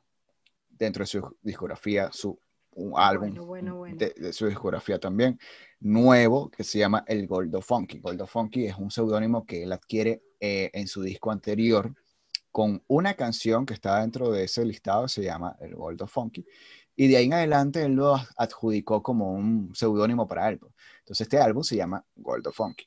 Eh, un álbum maravilloso, un álbum brutal, brutal, brutal. Y eh, no sé si es el primer tema, sí, el primer tema, el primer tema que, que abre el disco es un claro homenaje a Notorious Big, el gran Notorious Big, y que mucha muchas personas, muchas personas lo, lo consideran a él como el Notorious Big de esta época, o el Notorious Big caribeño, más estilo venezolano, con ese flow de, de- de Venezuela. Caribeño, sí. Y, y de, y bueno, que él también ha, ha- ha dicho en miles de entrevistas que es un gran fanático y adquiere mucha referencia e influencia directa de ese artista. Y hay, una, hay un homenaje maravilloso que le hace, como nunca lo había hecho en este primer tema de apertura a este disco del Gold of Funky, a, Notorious. No solamente su modo de cantar, eh, la pista que suena con, con el beat de fondo, sino hasta el video. Es una belleza y me encanta que lo haya hecho porque rescata una cultura eh, del hip hop, o sea, esa parte del hip hop old school que básicamente se tiene olvidada con el boom que hay a- a- ahora con el trap, como que eso se ha dejado un poco de lado y que él lo venga y lo rescate y lo lance en esta época. Aparte que es- siento que lo está rescatando genial. en una época que, que lo ayuda, en el sentido de que ahorita hay como un revival como de lo noventero. Hay Sí. chicos de 15 años que no vivieron los 90, quieren revivir de alguna manera esa época, la estética y todo el rollo. Sí. Entonces, de alguna manera, eso, eh, no sé, a nivel de marketing, lo hace eh, llegar a otro público, ¿me entiendes? A otro público que de alguna manera quiere vivir no la nostalgia porque no la han vivido, nostalgia sería para nosotros, porque nosotros sí vivimos los 90, pero eh, una audiencia más joven que no lo vivió y que de alguna manera quiere vivirla, la estética y todo eso. Entonces rescatar como el, el rap de la época es como rescatar Sí. un poco como la esencia de la época. Es una maravilla, es una maravilla. Eh, hay unas canciones acá que quiero destacar de ese disco. La maluca. Eh, bueno, mira, esa la iba a dejar de última porque de hecho es, es- es el último tema del álbum, pero es una maravilla ese tema porque agarró influencia de, de música colombiana. Eh, y de hecho el productor, eh, esta era una pregunta que le habían hecho bastante, porque creían que era un invento de él y ya. Y no, el productor sí es colombiano y agarraron esto como influencia. Cabe- También está de más mencionar que Acapela ya lleva un par de años viviendo en Colombia, Colombia, sí.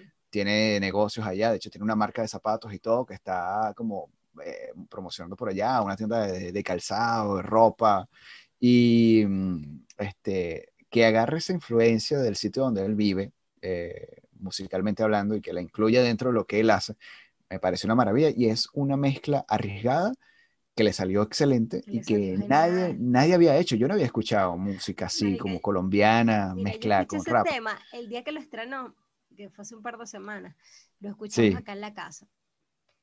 Y se me quedó regrabado el coro. Sí, qué malo que era que me dio. Sí, se me. Fue y, de, y de bueno. repente, no sé, tipo en la tarde o el día siguiente, de repente escuché, yo, yo estaba, tenía el tema todavía aquí en la cabeza, y yo tenía el corito acá, y de repente escucho a, a mi novio que, ay, lo bueno que la tenía pegadísima, así, lo Repitiéndolo. así, súper pegado con el tema. No, es brutal, brutal. tema. Brutal, excelente. Fíjate que- manera como- Sí, fíjate, yo eh, vi el anuncio del álbum, yo dije, verga, qué brutal. Y él lanza el conteo en su cuenta. weón, que salga Sí, la foto, es que todo es una clara referencia y un homenaje, no solamente a la época, sino a, al artista. Sí. Y, y cuando él anuncia eso, yo me quedé pendiente de la fecha. Y cuando él lo lanzó, lo lanzó en su, eh, bueno, en todas las plataformas, porque esa es otra modalidad. Todos los artistas ahora lanzan el disco entero en todas las plataformas. eh, y hay una difusión más, más brutal en ese aspecto. Y al día siguiente escuché el disco. Lo, lo escuché por su canal de YouTube, que lo lanzó completo. Lo escuché total. Y cuando llegó el final, escuché ese tema. Esa canción se me quedó grabada. Y dije, verga, qué brutal esa mezcla. Y una semana después lanzó el video. Yo dije, verga, yo sabía que algo tenía que hacer con esa canción porque es, es una maravilla. es una maravilla. Mira, otra canción que quería des- eh, destacar de ese disco es eh, que ya hace varios meses atrás, antes de la salida del álbum, había hecho video, es la canción Condenados, que es un tema que habla también sobre el tema, el espectro latinoamericano, la emigración y todo lo que fue Venezuela para otros países. Muy genial y el video es una animación como caricaturesca, es muy interesante, también se los recomiendo que lo eh, vayan a ver. Y hay un tema que se llama Mestrelo, que es como muy bailable. O sea, es otro peo. Entonces me gusta porque hay está bueno, bombo caja, hay influencias con géneros de otros países, está este peo bailable, está el primer tema, no me acuerdo, creo que se llaman las, eh, son las seis, no recuerdo ahorita el nombre, pero es el primer tema del disco que es, la, eh, es el homenaje a, a, a Notorious Big. Una pieza, una pieza, escuchen ese disco, Gold of Funky Escúchalo, sí. 2020 a capela. Ese es mi otro álbum. Mira, voy a nombrar, no sé si es la última, pero la voy a nombrar. Esto fue un descubrimiento realmente de este año. O sea, de este año, hace un mes. Ok. Este, Ok. Me encontraba hace un mes escuchando un poquito como de hardcore, un poquito punky, tenía como, no sé, escuchando banditas punky porque tenía ganas de escuchar punk. Y eh, nada, como que me puse a hacer ejercicio, ta, ta, ta, y se acabó mi playlist y obviamente como es Spotify empieza a sonar eh, recomendaciones según lo que escuché. Y me sonó una banda de chicas, cantaba una chica. Y me gustó mucho, mm, se, se notaba que era una banda nueva, más joven y todo, y mm, me gustó muchísimo el tema. Dije, nada, Ok. bul- busqué así como en Spotify, ¿quiénes son y tal? Y así lo revisé y empecé a escuchar temas y qué genial. Es una banda, eh, creo que son de California, se llama Destroy Boys, así literal, como destruye chicos. Eh, Ok. Y son de chicas, creo que el único que, que, que el único hombre es el baterista. Y es genial esa banda, es muy punky, muy eh, esas bandas de punk, viejas escuelas con chicas, donde hablan temas de chicas. Es muy, o sea, yo siento que yo tuviera 17 años y fuera mi banda favorita. O sea, porque es una banda muy adolescente, o sea, son jóvenes, una niña. Este, pero está muy bien hecho, son muy geniales, son cool, es como que te da como una bocanada de aire fresco eh, en el rock en general. Y nada, está buenísimo. No voy a recomendar un álbum específico, eh, creo que tienen uno o dos larga duración, porque es una banda relativamente nueva. Pero nada, todo lo que busquen de ellos, eh, de ellas, está genial. O sea, eh, ha sido una de las cosas que he escuchado las últimas semanas, literalmente. O sea, todos los días escucho un tema de ellos y repito y repito y me parece muy cool. Como que me lleva así como una temporada así donde soy más joven, no sé si es la crisis, pero no, es como eh, escuchar algo como bien jovial, muy actual y bien hecho, ¿entiendes? Porque a veces como que como que perdemos un poquito de fe, como pensamos que el rock ha muerto. Eh, yo siento que sí, Sí. no, no, no es lo que era antes, obviamente. Este, pero sí hay gente de la escena indie que hace cosas súper cool y de repente no prestamos atención. Exacto. Como, como estamos como sobresaturados sobre muchas cosas y muchos artistas y muchas vainas, eh, como que no nos sentamos a prestar atención a artistas nuevos. Y eso eh, les empecé a escuchar a ellas y como que escuché otros temas y otra gente y es como que, oh, qué cool, de verdad hay gente haciendo eh, cosas súper finas y de hecho una de las, de las presentaciones que más me gusta, no sé si conoces ese canal de YouTube, se llama Audio Tree, Audio Tree como No conozco. árbol. Ok. Este, y ellos hacen como una especie de, es un estudio y los artistas van, hacen como un mini concierto en el estudio y le hacen como una entrevista entre tema y tema. Muy, muy cool. De hecho, el primero de Audrey que yo vi fue de Z, precisamente. Z tiene eh, una presentación allí. Y nada, cuando yo escucho esta banda de las niñas, tienen una presentación ahí y empecé a verla, súper cool. Muy, muy buena. Me gusta porque eh, son gritonas, son como que está demasiado cool, muy bien hecho. O sea, siento que de verdad, tú fuera adolescente, fuera mi banda favorita. Eh, pero ese, ese material que escuchaste es 2020 o simplemente fue el descubrimiento de la No el agrupación como tal? descubrimiento, o sea, tienen temitas Ah, así ya, ok. de este año, creo. Ya, ya te voy a hacer llorar. El tema que yo, eh, que me encanta, no es de este año, lo sé. Ok. pero mm, el disco tienen un sencillo este tema que se llama Fences, que sí, ese tema es muy bueno, es de este año. Pero como he escuchado canciones sueltas, o sea, hay cosas de 2018, Ah, ya. 2017, o sea, he escuchado como todo el repertorio, una banda nueva tampoco es que tiene 100 canciones, pero Claro. mm, está muy cool. Así que sí, Destroy Boys, recomendadísimo. es Voy a revisarla, último porque no la año, conozco. Muy, muy buena, muy, muy Voy a revisarla, porque no la conozco. Em, voy a ¿No te has continuar con... controversial? Sí, me con- controversial, capaz tú sabes que, quién es. Pero antes de mencionarlo, yo simplemente voy a poner una canción de ese álbum que yo quiero, que es de ahorita, es 2020 y salió ahorita, ahorita, ahorita. Y me vas a decir a qué te suena.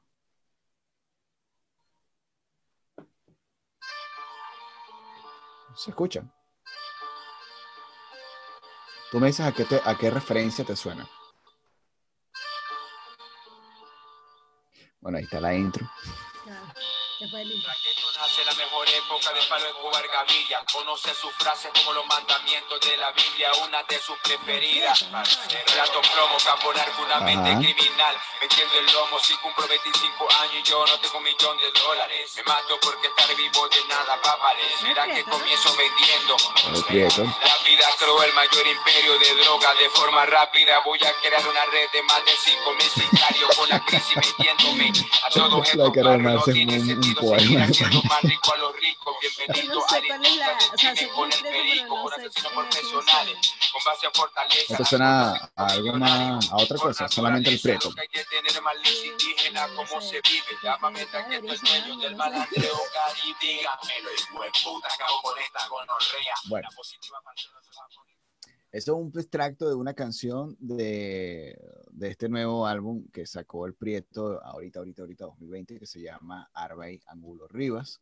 Eh, Mm, es, un, es un álbum eh, muy tradicional, bombo y caja, pero que el sonido, o sea, más o menos, no es uno de los tantos temas que eh, es, mi- es uno de mis favoritos, pero hay otros que son full, full representativos del álbum. Eh, y ese disco eh, rescata mucho que por lo menos él tenía un rato ya sin hacer. Él está experimentando con otras cosas y eh, recuerda mucho al, al rap que se hacía en los 90 con Guerrilla Seca, o sea, ese estilo de rap que abrió brecha ya, para que ya, muchos ya. artistas se, se influenciaran, ¿no? Entonces, lo que te quise mostrar con esa canción era esa presencia de ese bombo y cajita que sonaba mucho en los Seca. 90 con Guerrilla Seca. Entonces ahorita hay mucha, en este álbum, mucha presencia de ese estilo de rap eh, que él volvió a hacer, porque ya tenía rato sin, sin hacer ese tipo de, de rap, estaba experimentando con otros, otros sonidos también, ¿no? Y el disco está genial. Yo, mira, el Prieto siempre ha sido un rapero muy controversial, siempre ha sido un rapero que le ha gustado estar como aislado de todo el gremio rap de Venezuela, o sea, es como que Está soy loco yo, yo, también, pues. yo soy el real, yo soy el único, yo soy el que tal, yo soy la escuela, yo soy, yo soy, yo soy, yo soy, yo soy. Yo no voy a hablar de todas las locuras y cantidad de barbaridades que él ha dicho, aparte en sus videos, que bastante Marci y yo nos hemos cagado la risa viéndolo, porque por ahí hay uno que sale él sentado en una poseta, o sea, una vaina loca, Hemos visto los videos para cagarnos la risa. para cagarnos en la risa. Eh, las vainas donde él acusó de plagio a un poco de gente. No voy a hablar de nada de eso. Voy a hablar del trabajo que él hizo ahorita. porque como rapero, hay trabajos que yo rescato y otros que no. Unos que me parecen débiles, otros que me parecen sí eh, relevantes e importantes y unos que me, me vacilo, que me tripeo. Y este disco yo me lo he tripeado bastante, me ha gustado mucho y eh, es un disco bien hecho. Es un disco que él le hizo en Petare, lo hizo desde Venezuela. Es un disco que rescata un poco ese rap de los 90 que tenía rato sin hacerse en Venezuela, que es como el estilo de guerrilla seca, que después abrió un poquito la brecha y, y, y da pie para que nazca algo llamado La Corte, que fue muy importante también en, en Venezuela dentro del rap. Y mm, no tiene desperdicio, el álbum no tiene desperdicio, de verdad, no hay, no hay nada mal hecho aquí. Eh, la lírica y la manera de cantar es propia del Prieto, o sea, no esperen es- encontrar aquí citas de una, Claro, claro. de una enciclopedia de 1300, de, de- no, Eh, es como esa realidad que él menciona, es el Prieto y son esas realidades de calle que él menciona, pues son vivencias y situaciones de calles y de barrio que, que ¿Tú no te has son las que él siempre ha narrado. a pensar esto? Mm, no sé, mucha gente como que a veces eh, critica como la música, no sé, de calle o que se hable de otras cosas. Y las critica, y yo siento que la mayoría de la gente que las critica es porque eh, como que no tiene relación con esa realidad. Y es como, o como que no quiere relacionarse con esa realidad, pero a pesar de que no quiera, no quiere decir que no exista. Exacto. Entonces yo Exacto. siento que mucha gente que a veces tiene como cierto recelo a cosas, a estilos musicales en general.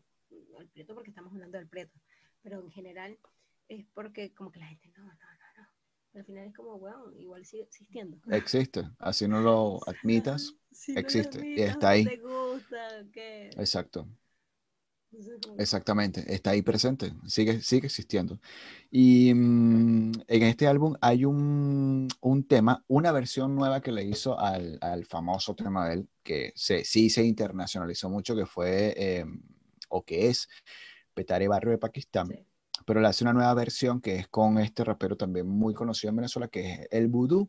Voodoo, que viene de Vagos y Maleantes, que también es una agrupación muy importante en los 90, finales de los Vagos y 90. Maleantes, yo siento que ellos eh, hicieron cosas eh, un poquito, no quiero decir comerciales, pero como más palatables, porque mezclaron con Sí. música caribeña y todo. rollo. Exactamente, Y es un exactamente. poco más aceptable, sobre todo en Venezuela. Que de hecho, eso voy a hablar Exactamente. más adelante, cuando termines de decir tu top. Ok, ok. Bueno, eh, él, él- él aparece con el vudú en, en una nueva versión que le hicieron a Petare Barrio Pakistán y aparece en este álbum. Pero lo interesante de esta renovación que hace el Prieto con su música es que lanza este disco que está muy bueno, está genial, de verdad. Y de hecho yo le escribí al Prieto, le escribí a su Instagram privado y, y el Prieto me respondió. El Prieto es una- un carajo que si, le, si, si se siente eh, a gusto con el comentario, te lo responde de manera muy natural. Y me respondió el directo que le pasé y le dije, le dije, le dije, marico, le dije así, marico, chamo, na huevo, nada. No me pegaba tanto con un disco tuyo desde que sacaste Al Desnudo. Al Desnudo es un disco ya que ha pasado unos buenos un años, tiempito, claro. que tiene temas como Motobanqueando, Caracas Loca, Fin del Mundo, eh, que fueron canciones que pegaron muchísimo y tiene unos audiovisuales, que para su momento eran muy interesantes. Pero está hecho cosas muy interesantes. De hecho, está eh, fit- featuring con artistas de, de, de otros países. Está Morodo, ha hecho canciones con él, o sea, en fin, muchos artistas. Eh, incluso hay una presentación por ahí que ustedes pueden buscar con Manu Chao de Guerrilla Seca con, con ellos. Eh, Pero esto hizo muchas cosas. Lo que pasa es que vieron los videos de que se volvió arrecho con todo el mundo y la gente se lo olvidó. Pero Claro. él ha sido alguien importante en el rap. Bueno, lo, lo, lo chévere de este disco es que le lanzó dos partes. Está el Arba y Ángulo Rivas, que es el disco de él, su, su álbum nuevo 2020, y está el Arba y Ángulo Rivas, el- la segunda parte, que es un disco entero de puras colaboraciones. Entonces, son temas ampliados con participaciones de 10 raperos en una canción. Entonces le lanzó una versión nueva Caracas Loco, una versión nueva de, de Petare Barrio Pakistán, y aparece Bostas Rain, eh, que era de la corte, un poco de raperos cantando con él, que están ahí, muchos de ellos están en Venezuela, y todas las canciones son colaboraciones, colabor- y es la segunda parte de Albay Ángulo Rivas. Entonces sacó estos dos mamarros de álbumes que son largos, son extensos. Nada más el primero tiene 15 pistas, imagínate. Y todas las canciones, y es con un productor que el chamo creo que es de Maracay, si no mal recuerdo. Y el chamito está en Venezuela y no, ese pana mezcla. Hay, una, hay unas canciones que yo mencioné en el episodio anterior, una que se llama Emigrante y una que se llama Venezolano. Y agarra pistas de folclore venezolano y las, las mezcla con los discos y les mete los beats para, para que el proyecto empiece a cantar. Geniales. Eh, habla de la emigración, habla de la prostitución que se propagó en otros países gracias a esa migración, habla de la delincuencia de Venezuela, del peo político, todas las cosas que están ahorita así como súper vigentes en nuestro país. Recomiendo, échense una pasadita. Si no les gusta, porque es que el tipo no me gusta cómo habla, dice 100 Dale la groserías en cada frase, Vale, no seas así. vacílalo, vacílalo un poquito. Recuerda que tú bailaste Despetaré Barrio Pakistán y te gustó Guerrilla Seca cuando cantabas, quiero, voy a hacer plata, Voy a hacer plata. Quiero hacer mi vida un poco más grata. Bueno, vacilen esos discos. Bueno, esa era mi, mi, mi mención controversial. Este, yo estoy lista, o sea, tengo cosas sueltas, cosas que he escuchado el año, pero yo creo que esas son como las más relevantes. Ok.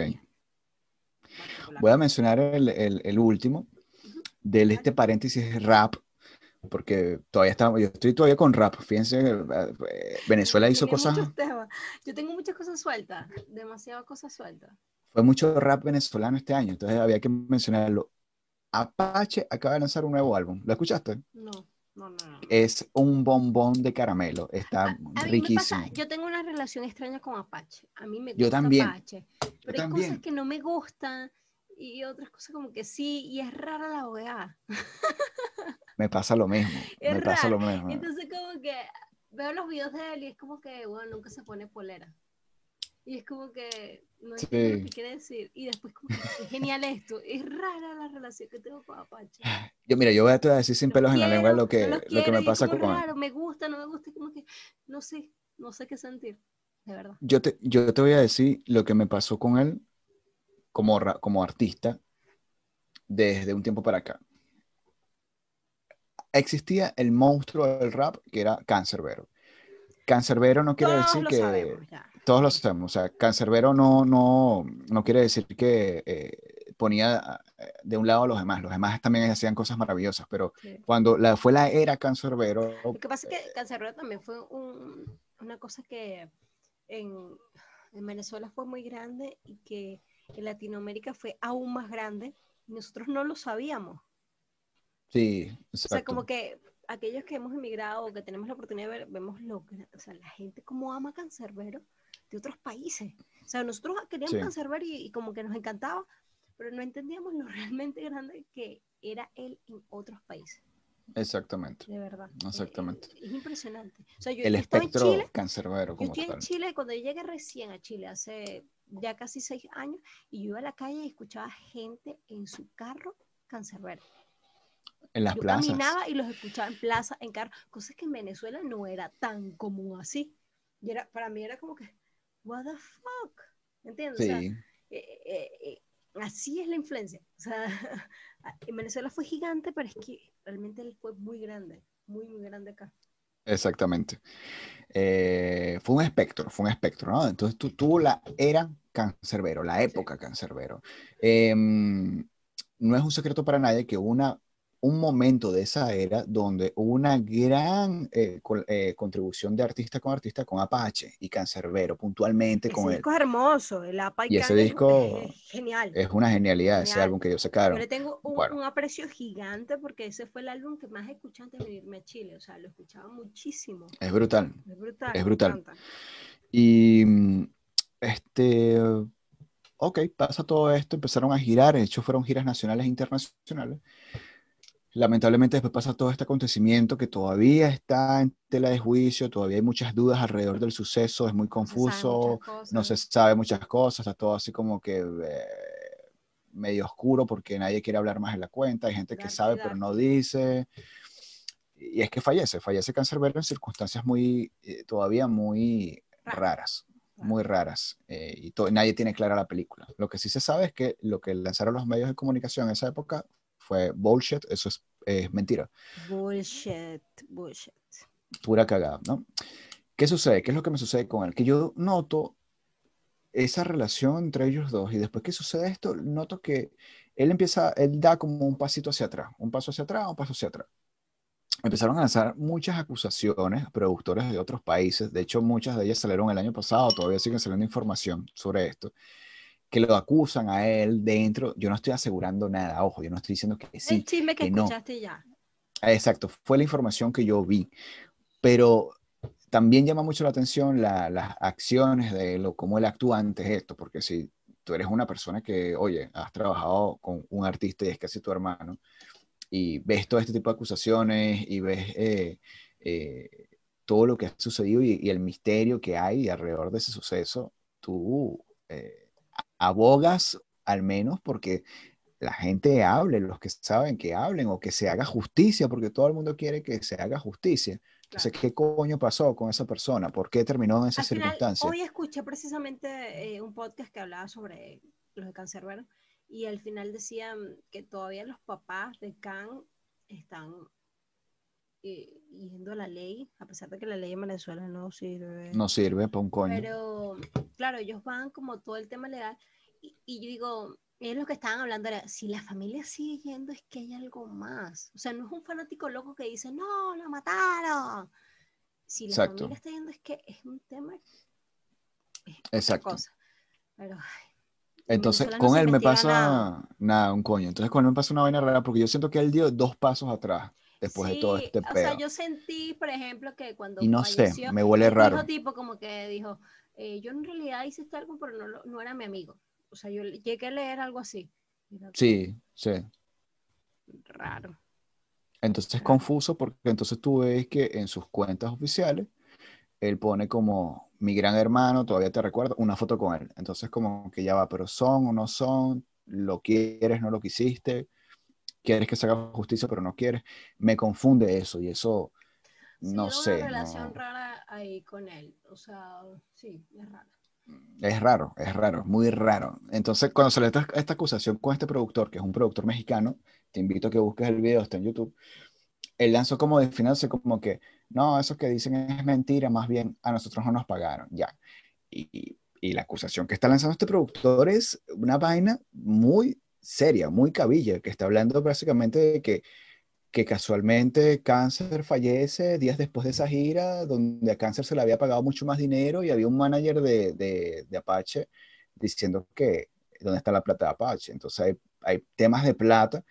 Y Pero es que en lo de se ma- hay un tema de plata brutal, porque de hecho, eh, eh, donde hubo, bueno, no vamos a echar todo el cuento, pero cuando hubo el asesinato y todo, este, en, en ese contexto, el- la persona que estaba ahí le tenía 100, creo que eh, una cantidad, una cantidad de dólares, no sé cuánta, 10 mil dólares, no sé, una cantidad de Como dólares. 15 mil, como como 15 15.000. mil. Y eso desapareció. O sea, hubo el asesinato y, y eso desapareció. Y era plata de él. Entonces está rarísimo. Él salió ¿Y diciendo como cuánto? que, raro. me quieren, me quieren de- acusar y tal, y eso es mentira, más bien nosotros nos debían plata, pero bueno, yo no voy a caer en eso. Entonces como que una defensa muy superficial. Entonces, y después que pasa todo este tema que yo, uno los ve así, ves que da dos, tres, cuatro pasos atrás y tú dices, no me convence mucho, o sea, o es chicha o es limonada, eh, pero raro, raro. aclárate en el asunto. Y qué casualidad está metido las manos del señor que fue manager de la fraternidad, donde hubo esta estafa enorme. Eh, está este señor que fue manager también de los eventos de Neutro un tiempo, donde murió una niñita en Parque del Este, en Caracas, donde ese pan aparece como manager, la caga. Ustedes saben ya quién es este señor, que también fue manager de Cuarto Poder cuando Pache formaba parte de Cuarto Poder y robó los derechos y regalías de cuando usaron Arenita y Playita. Entonces, este señor donde aparece, mete las manos y la caga y se desaparece. Y trabajó con Apache y era el manager de Apache cuando pasó este tema de, lo- de- de la gira de Apican Raro. en México. Entonces, y ahora el pana está en Miami con los bolsillos llenos de todo lo que hizo con la fraternidad y actualmente se sigue llenando con lo que hizo con lo que está haciendo con Neutro, porque el, ni- al niño al que impulsaron fue a Neutro. Y Neutro me encanta y es un artista brutal, lo he ido a ver en vivo, me fascina la música del tipo y todo, pero donde aparecen las manos de este tipo como manager, queda la cagada, la cagada. Y, y él tiene las manos manchadas de alguna forma porque el tipo también se desapareció con la muerte de... de- de- o sea, me refiero a que tiene las manos manchadas y que no aclaran tampoco las cosas, ¿no? Con esto de, de cáncer, ¿no? Entonces, bueno, mi relación es extraña con ese artista por eso, por esas Ajá, razones. Pero ajá, hablemos de los discos, porque ya ahí nos desviamos. Y se nos va a ir Bueno, el tiempo y. Apache, el álbum nuevo se llama Apache, entonces, más allá de nuestra relación y percepción de, de- de- de nosotros hacia el artista, eh, el disco está brutal. Eh, sí, es au- autotitulado, está genial, acaba de lanzar un nuevo álbum titulado como él y tiene un tema que se llama eh, El Código de Mente, pero está en inglés y es un tributo a, a- a la corte, como el álbum que se llamó El Código de Mente. Y mm, este, sale Bostas Bryan cantando con él en ese tema. Está, y el productor del tema fue DJ 13. Ah, Está ya. brutal. Escuchen el álbum Apache, Apache. A pesar de que todavía medio digamos te odio, pero no te odio, te quiero, pero no te quiero, Apache, por todo lo que dijimos, pero, pero está brutal. Apache, Apache, Apache. 2020. ¿Tienes algo más? Menciones, no reseñas, la- menciones. las menciones para, para. Porque ya se nos va a hacer más tarde. Entonces, las menciones allí para. Marcela tiene sueño. Bueno, vamos, vamos a cerrar para darles un- una despedida sueño es que- 2020. Es que, el último podcast duró dos horas. Dos. ¿Y este cuánto está? ¿Y este cuánto está? Como hora y media. Ah, bueno, está, está todavía. Bueno, las menciones son cortitas, las- se las lanzo, se las lanzo, señores. No, porque siempre como que conectamos con otro tema y después ahí se nos va un rato. entonces- Se nos va, se nos va. Sí, es que hubo, hubo un tema ahorita de, de amor y odio con Apache, pero nunca Era habíamos hablado de ese necesario peo. hablarlo. Sí, por el tema de que íbamos a mencionar el nuevo álbum. Entonces, bueno, esa, esa relación rara que tú tienes con él me sucede a mí por lo que te dije. pues. Entonces, bueno, cerrado el paréntesis de rap, voy a hacer menciones de death metal porque no las hice y Sabía Hubo mucha hacer, música. Esperando este momento. Sí, hubo muchos, muchos discos, pero voy a hacer algunas cuatro menciones nada más ¿no? y no voy a profundizar tanto. Igual, o sea, chicos, igual todo esto lo hemos hablado durante el año. Sí, re- Y revise nuestro, nuestros episodios anteriores. algo nuevo. Yo creo que lo único que dije nuevo fue esa banda de Destroy Boy porque la descubrí hace poco, pero el resto todo lo he hablado. como que Sí, lo hemos así, mencionado. groove, así como que uh, vaya, Sí, vaya, sí. vaya. Bueno, eh, estas menciones de discos de death metal de este año, eh, la agrupación Good, que lanzaron el Disciple of, of Smooth, eh, es el primer álbum de la banda que suena tan oscuro, suena muy incantation, suena así súper oscuro, y es un death metal como muy Pero lo he underground, harto este año. Sí, bastante. Entonces, Good, Good del 2020, eh, salió a mediados de año. El otro eh, disco es de la banda Incantation, eh, que lanzó también un álbum disco. 2020. Muy bueno. El, el- no sé, el, el nombre del álbum es un poquito largo, es Sect of Divinities, y Sí. Es brutal, es brutal. Son de esos títulos que nos hacen eh, eh, dudar de lo poco que sabemos de inglés. Sí, exacto. Eh, nada, es una banda que se pone como el vino. En, términos de death metal, son como Sí, unos sí. buenos, buenos abuelos del death metal. Son Sí, señores viejos haciendo música extrema. Napalm Es como que, ok, sabes lo que te esperas, pero. Está bien hecho, está bien hecho. O sea, no son señores que la cagan, no, no dan pena ajena, no da vergüenza. O sea, está bien hecho y, y se añeja bien, es un ron Sí, sí. bien añejado. Eh, la otra mención es justamente lo que acabas de mencionar, es Napalm Death, que es una banda que amo. Brutal ese por- lo recomiendo en el podcast y es brutal, es brutal. Sí, ¿tú lo escuchaste? ¿Ya lo escuchaste? sí. Es una maravilla, es un álbum que mucha gente todavía bello. Considera como que no, no es tan técnico como otros ah, discos. Co- Por, por ejemplo, hay un álbum de ellos, el, que hace dos discos atrás, el Utilitarian, que es una demencialidad de, de tecnicismo. Pero acá no es que no esté presente, solo que no quisieron ir a lo- a- al, al extremo, al tecnicismo que ellos manejan, En sino este que... podcast nos gusta más el alma que el tecnicismo. Exactamente, y creo que eso es lo que está presente en este disco. La energía que el tecnicismo. O sea, el tecnicismo es como que. ah, ya lo hemos dicho. Sí, sí, sí. que, ya, sabemos que son buenos, pero. Exacto. No, y sabemos que ellos lo pueden hacer. Sabemos que no, dentro de sabemos, cinco total. años pueden hacer otro, un utilitario en parte 2. O sea, no es necesario que muestren que evolucionaron más técnicas y velocidad. Pero aquí hay elementos diferentes que hacen que este disco igual sea importante la discografía. Y una cosa que se permanece en la discografía, la historia de Napalm es la consistencia. sí, No hay, una, total. no hay un disco que sea una, una cagada. Yo Pueden hacer que, algo diferente y- ejemplo, y lo hacen bien. otra banda de metal que se puede comparar es, a mi caso, pues, porque a mí me encanta también, es Obituary. Siento que Ajá. es súper consistente, o sea, te puede gustar Sí. más otro álbum que otro y de repente te puedes hasta aburrir, pero eso no quita que sean eh, consistentes, lo son, o sea, hacen el Exacto. metal, el sonido Obituary, Exacto. es Obituary, o sea, Es. Obituary. y maneja, me, gusta mucho Napalm eso, que maneja una nomenclatura muy propia de ellos, pero si les da la gana de experimentar, experimentan y les sale bien y no se siente desfasado el, eh, fuera del disco. En este caso lo hicieron con el post-punk y algunos cositas industriales y verga. Aparte que Yo. siento que, bueno, lo hemos hablado también, es, como, es difícil experimentar con el death metal. Es O sea, difícil. no, no porque no se puede hacer, obvio que sí se puede hacer a nivel musical, pero es que como que el- la escena y la gente que mayoritariamente lo escucha no quiere cambios. No Sí. los cambios. Entonces, eh, como artista a veces les cuesta eh, hacer cosas distintas porque es tipo, bueno, lo van a rechazar. Entonces ya de por sí el nicho es súper chiquito y achicarlo más es como que de mierda. Pero, Exactamente. pero sí, me encantan las bandas que hacen metal extremo y, y experimentan cositas. Me encanta. Sí, bueno, ahí está el odiado disco de Morbid Angel, el, el ¿cómo es que se llama? El Di- Divinum Insanus, eh, Lydium, y- que también fue un intento de experimentación y la gente, ah, qué cagada, porque suena como, no sé, Pegado, gente Fear- pegada en la Fear vida. Factory- sí, Fear Factory, otra en la cosa. Pero bueno, eso sucede en la, en la música. Ese, Napaldet. Eh, el álbum Trove of Joe in the Jaws of the Fast Sims. No sé cómo se pronuncia, un nombre Muy larguísimo. largo, muy largo. Muy largo.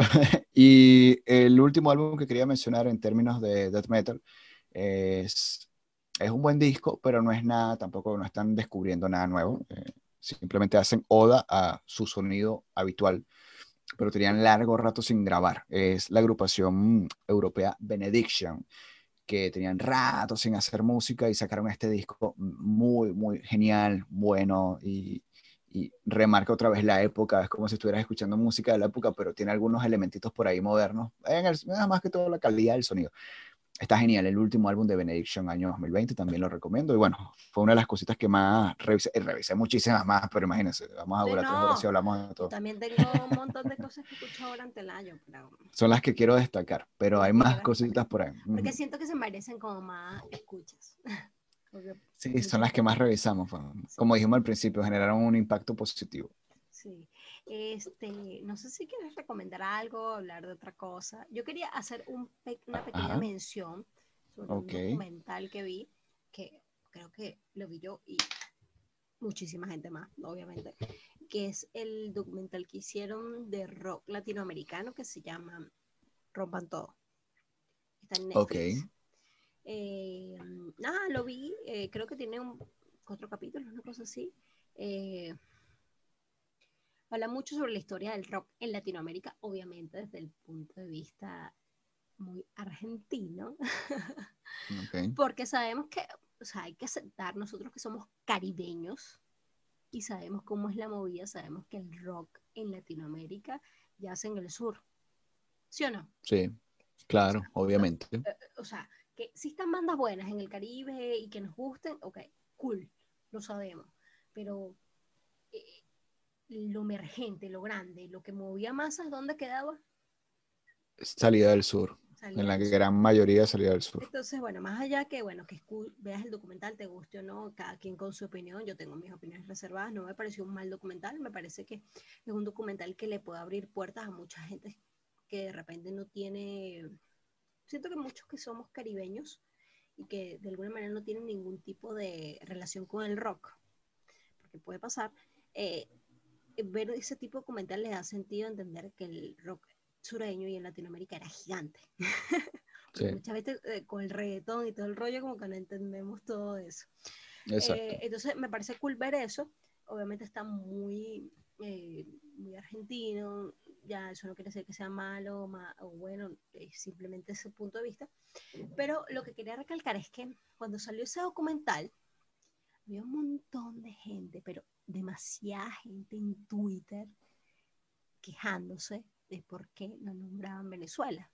Eh, no nombraron Venezuela en el documental. Salió uno de los integrantes de Los Amigos Invisibles, un integrante de Sentimiento Muerto, pero hablando como eh, a nivel muy general del rock, pero no como eh, no es que hubo una mención de la banda ni la influencia de la banda. Entonces, mm, lo que yo quería como hablarlo contigo, nosotros que venimos del Caribe, que escuchamos rock desde chicos, que entendemos la escena y sabemos lo dura que es la escena en el Caribe. Este, ¿Tú piensas que eso está mal? O no sé, de alguna manera concuerda como es la escena caribeña. Creo que es parte de las dos. O sea, no, no lo considero que esté mal. Y O sea, concuerda, concuerda con eso, concuerda con eso, con lo que es la realidad de la escena caribeña. Y que, y qué bien que lo menciones como caribeño y no venezolano, o sea, caribeño, claro, porque caribeño, sucede, en- sucede en el Caribe. Porque puede ser que Eh. muchas bandas caribeñas eran muy buenas en su país, la gente les gustaba un nicho y nosotros las, las desconocemos, así como mucha gente desconoce Sentimiento Muerto, que es muchísima gente, por ejemplo. Por Sí, ejemplo. claro. Sí, tú puedes hablar de Sentimiento Muerto en Chile y no lo conocen, o en Argentina y no lo conocen. Eh, hay, hay sus excepciones. De repente tú puedes mencionar un desorden público y te lo conocen acá en el sur, pero es que depende mucho de las épocas y de los géneros también. Pero el tema Pero- es que yo lo que, lo- mi punto de vista, lo que va, que muchos se sintieron ofendidos, mm, venezolanos porque son los que sigo, pero muchos caribeños como que se sintieron ofendidos porque no lo nombraron y no hablaron como de eso. Pero es que Nómbrame una banda en Venezuela que haya movido masas como Soda Stereo en Argentina.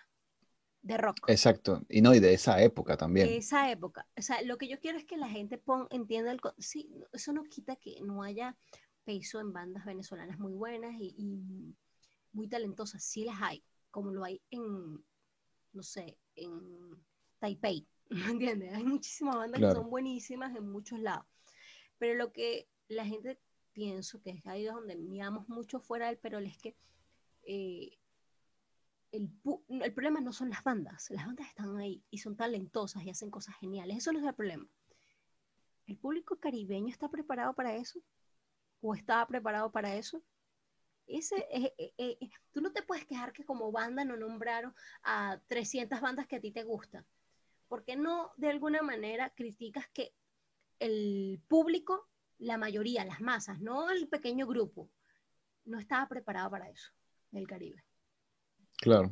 ¿Entiendes esa parte? Entonces, como que es muy fácil decir, ay, no nombraron esto, ni esta banda, y no sé qué. Entonces, escu- o sea, leí a alguien que decía, eh, me parece que hay que entender el contexto, no podemos compararnos en muchos aspectos, porque es una realidad. Es como que si hiciéramos un documental de salsa y, y- y los argentinos se molestaran porque no nombraron al, al grupo Flicky Flea que hacía salsa al sur de Argentina Exacto. que no lo conocía nadie, ¿me Exactamente. entiendes? Entonces es como poner ese contexto, ¿me entiendes? Y de repente si salga un montón de gente en Venezuela. Hay que entender ese contexto, porque lo que movía masas eran cosas distintas en la época.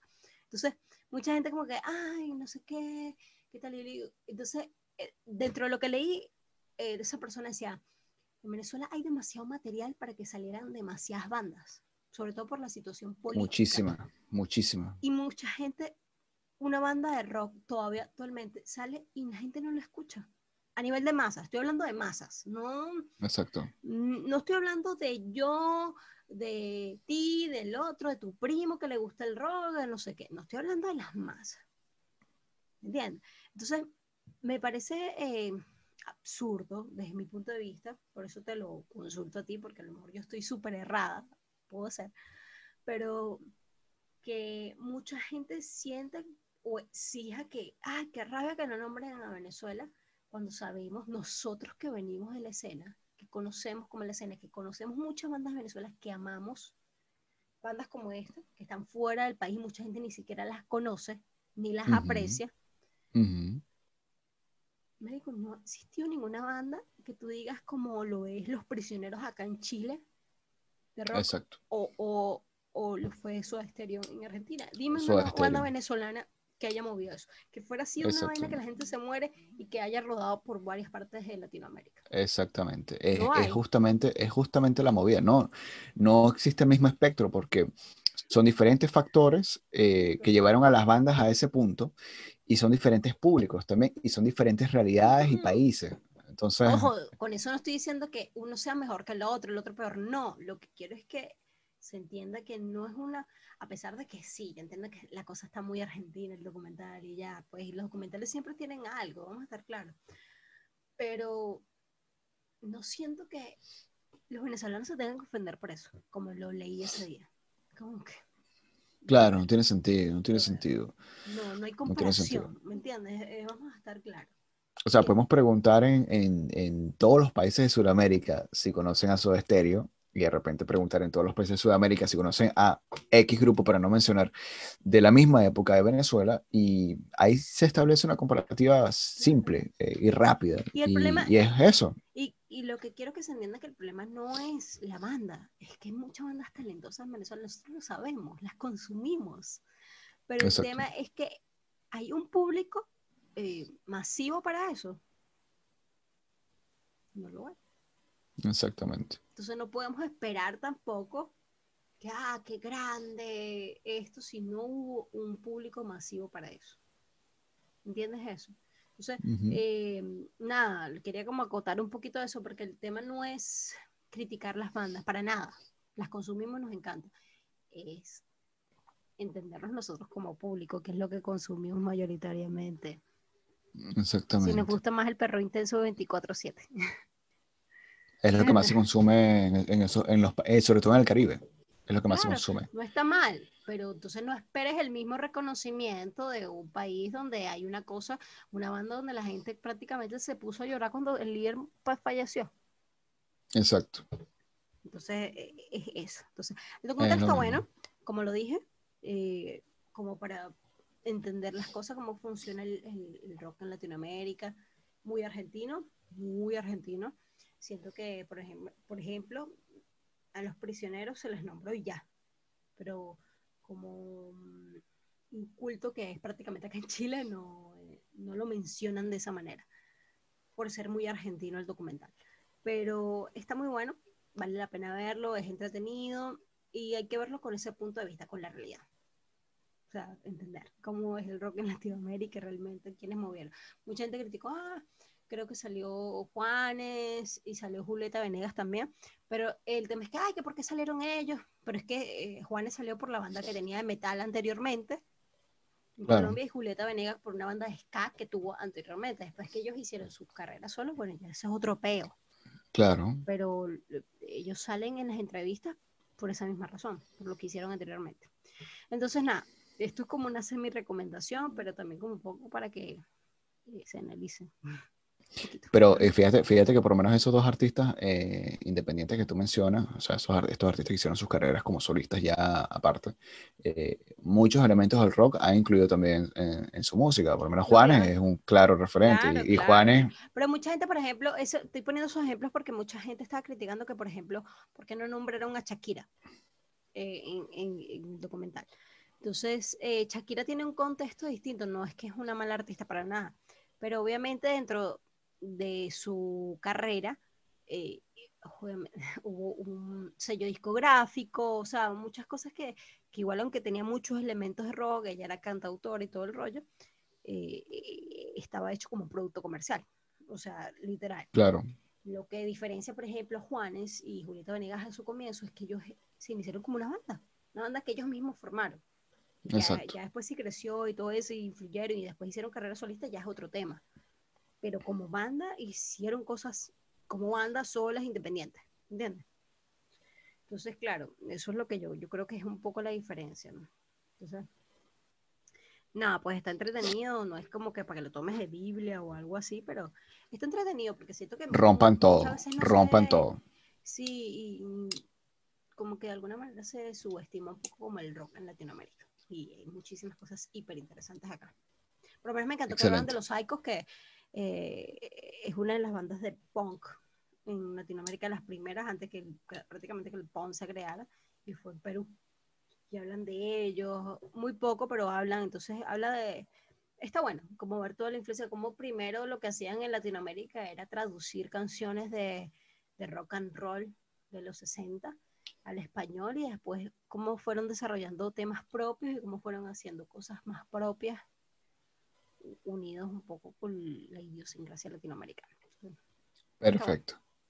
Bueno, hay que analizarlo desde ese contexto, con, yendo con esa visión a, a chequearlo.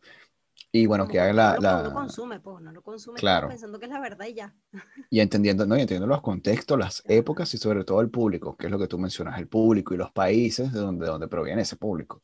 Eh, y bueno, como referencia para que lo vayan a, a revisar y, y lo chequen también, rompan todo, documental en Netflix de, de- de rock, eh, principalmente eh, latinoamericano, pero eh, con esta producción como argentina, ¿no? Donde tiene mayor énfasis eh, las menciones ahí de- del país. Santolaya es el productor, así que muy argentino. Ok, ok.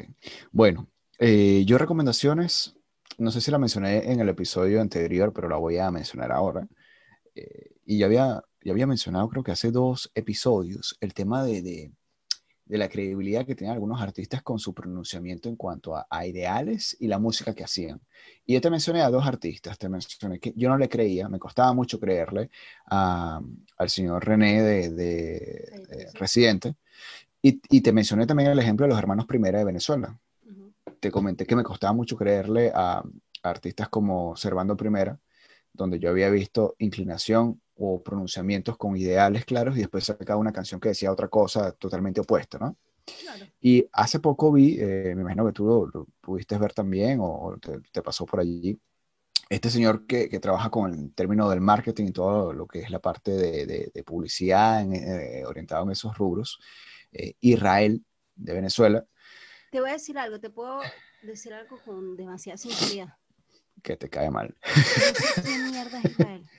Ah, que pensé que me ibas a decir que te caía mal. No sé quién mierda, no sé quién mierda es. Sé que creo que tiene un canal de YouTube porque mi hermana sí consume muchas cosas venezolanas y como que eh, me sale vainas así de él, pero no sé quién mierda es él. O sea, Mira, lo te voy juro, a- lo juro, o sea, es como que es un universo paralelo para mí. De verdad. Vale, qué loco, es loco. Pero bueno, No- te lo, no te lo comento. consumo, no sé qué hace, es como que no me importa, es como, no sé quién coño es, o sea, puedo Mira. seguir viviendo mi vida sin saber de... Te voy a, te voy a decir muy brevemente como para hacerte la reseña. Eh, ¿te acuerdas o sabes quién es Kerly Ruiz de Venezuela? Ah, Kerly claro, Ruiz. sí, sí, sí. Bueno, él fue esposo de ella un tiempo y él ya tenía una agencia de marketing y trabajaba con todo lo que era la parte de marketing en Venezuela.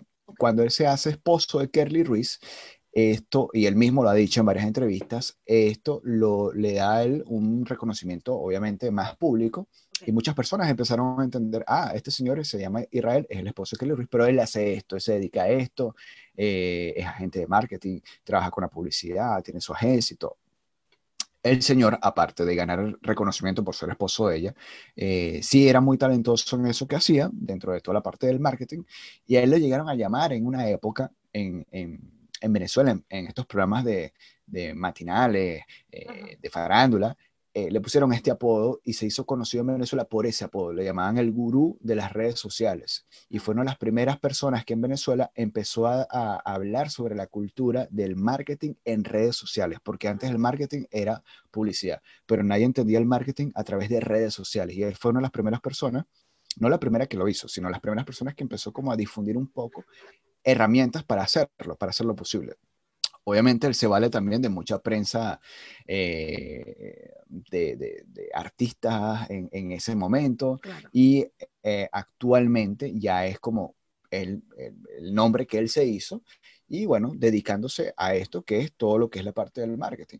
A- o sea, por lo menos él ahora actúa mucho con eh, la parte de demandas sociales, cuando suceden casos así como muy injustos, o sea, cosas que te producen mucha indignación.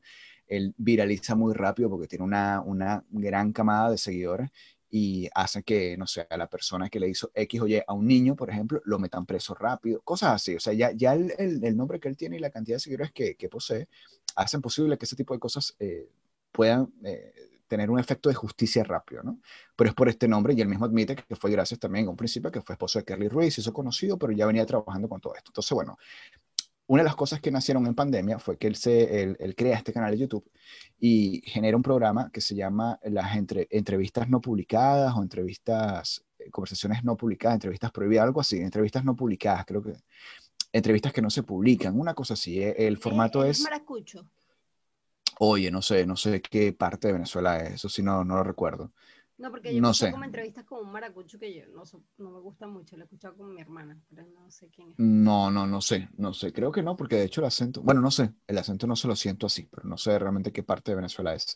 Eh, el punto es que yo, bueno, apenas este año es como que medio he seguido un poquito lo, el tema de, los- de las entrevistas que ha hecho, y el formato es hacerles entrevistas a artistas grandes eh, de Venezuela con ese nivel de confesión e intimidad que normalmente en cualquier entrevista ellos no harían. Entonces, eh, ha entrevistado a Nacho, ha entrevistado a, la misma Kerly Ruiz, que fue su esposa, ha entrevistado a comediantes, en fin, muchas personalidades del medio venezolano. Y eh, entrevistó recientemente a Servando Primera. Entonces busca simplemente la entrevista de Servando Primera en YouTube de, con Israel. Y está muy interesante la entrevista. De hecho, es una de las entrevistas que él hace que dura tanto tiempo, dura más de una hora, casi dos horas dura la, la entrevista. Y yo no, yo tenía, o sea, realmente yo no recuerdo una entrevista, y creo que es la primera vez, honestamente, la primera vez que veo una entrevista de Servando tan amplia, con la- que le hacen preguntas tan incómodas, donde yo creo que cualquier periodista le hubiera encantado hacerla, y donde él se abre tanto. Entonces, obviamente el tema político salió. O sea, y eso se pasó hace como 15 días, una semana. Y explicó bien también el, su peo político en cuanto a lo que él cree, lo que creyó y lo que piensa que se podría hacer. Que mm, te das cuenta que simplemente no, no existió nunca un momento donde él se sentara y hablara de estas cosas antes y por eso siempre había como un ataque constante al artista, ¿no? Pero habla, habla de todas estas cosas de qué apoyó y por qué lo apoyó y cuándo lo apoyó. Obviamente no quita que muchas de esas cosas dieron pie a que muchas cagadas pasaran en el país porque él mismo, él mismo lo admite, pero está súper interesante. Entonces mi recomendación es para todas esas personas que no son fan boys perdidos de, de, de Servando y que también tienen como esta este, esta cara de, de, mala espina hacia él, vean la entrevista, porque no es que lo van a amar después de eso, pero sí les va a hacer... Es la parte más humana de él, pues. De, más, la parte más humana de él, como artista, cómo piensa, qué lo influencia, por qué hace la música que hace, quién era para él su papá y quién era para él Ali, porque él habla como dos personas separadas cuando habla de Ali y de su papá. Y él lo explica también en la entrevista, cómo eso lo influenció a él dentro de su carrera, porque piensa que es, una cagada lo que pasa en Venezuela con la política, porque piensa que está mal que en su momento se haya abierto tanto con ciertas opiniones políticas eh, y porque después con el tiempo lo atacaron tanto.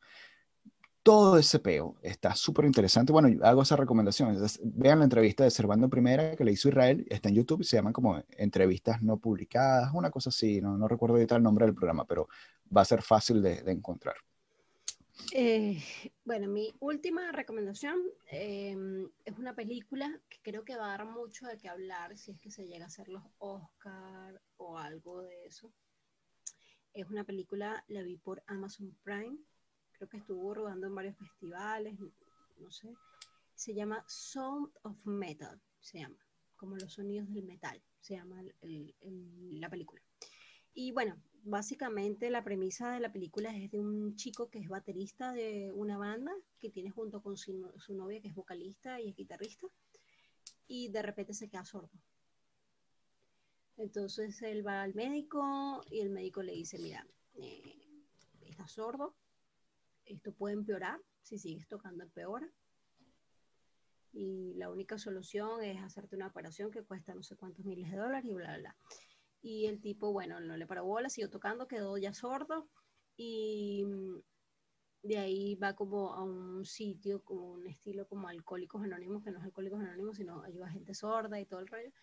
Y es encontrarse, ¿no? Entonces, la película está muy genial primero porque la parte donde él está sordo lo, lo simula la película, donde se escucha así todo, oh, que no entiende nada, como que simula, como que te ponen en, en, en el papel de alguien que no escucha realmente lo segundo habla acerca de, alguien que no sabe qué hacer con su vida, con su vida. Si entregaste toda la música, es toda tu vida y de repente es como que te lo arrebatan por algo como algo que, afecta a tu salud, es una mierda. Entonces él está como en la búsqueda de, conseguir ese equilibrio y como al final, no le voy a contar el final, pero es como buscar un poco de paz dentro de todo eso. La película está muy buena. De repente mucha gente la ve eh, y la sentirá plana. Si es plana, no es como que te va a emocionar así, ah, y pasó esto y te sorprende y vuelve. No, es una película muy plana, pero lo que habla, cómo lo relata y eso está muy, muy genial. O sea, un tipo que está en una banda que ya está empezando a surgir, que ya lo están empezando a entrevistar, está siendo conocida, quedó sorda, y es como que, mm, ¿qué coño con mi vida? Claro.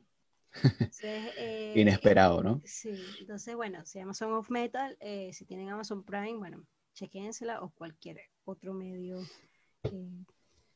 fuera de Amazon. La, voy a, buscar, la voy a buscar porque ya tengo Amazon Prime. Ah, buenísimo, sí, está ahí. Y, y, yo creo que sí, que va a estar nombrada como en, más adelante, como que alguna premiación, algo va a estar por ahí. De verdad, porque está muy cool. Eh, que es de Pixar, Em, todo el mundo tiene un hype gigante con esa película animada. Eh, yo no tanto, la verdad. No la he visto, no la he visto. Yo no tanto. O sea, a lo mejor a ti te gusta mucho, no sé, cada quien. Mm, no, primero no es para niños. empezando por ahí, no es una película para niños. Eh, segundo, no sé, siento que, que espera algo más. No, siento que, Ok. que tenía demasiado hype y cuando la vi fue como que... mm, A veces pasa eso, que todo el mundo como que, mm, ¡ah! Y cuando la ves, como que, como que Pero coño, mucha no gente le la... encantó y está cool, pues. Que al que le haya gustado, buenísimo, que todo el mundo la vea y que dé su opinión. Este, y otra cosa que vi, ay, se me fue, vi Soul, eh, Song of Metal, hubo otra cosa que vi, que vi, que vi, que lo quería mencionar. Se me fue, se me fue, Se fue. se me fue.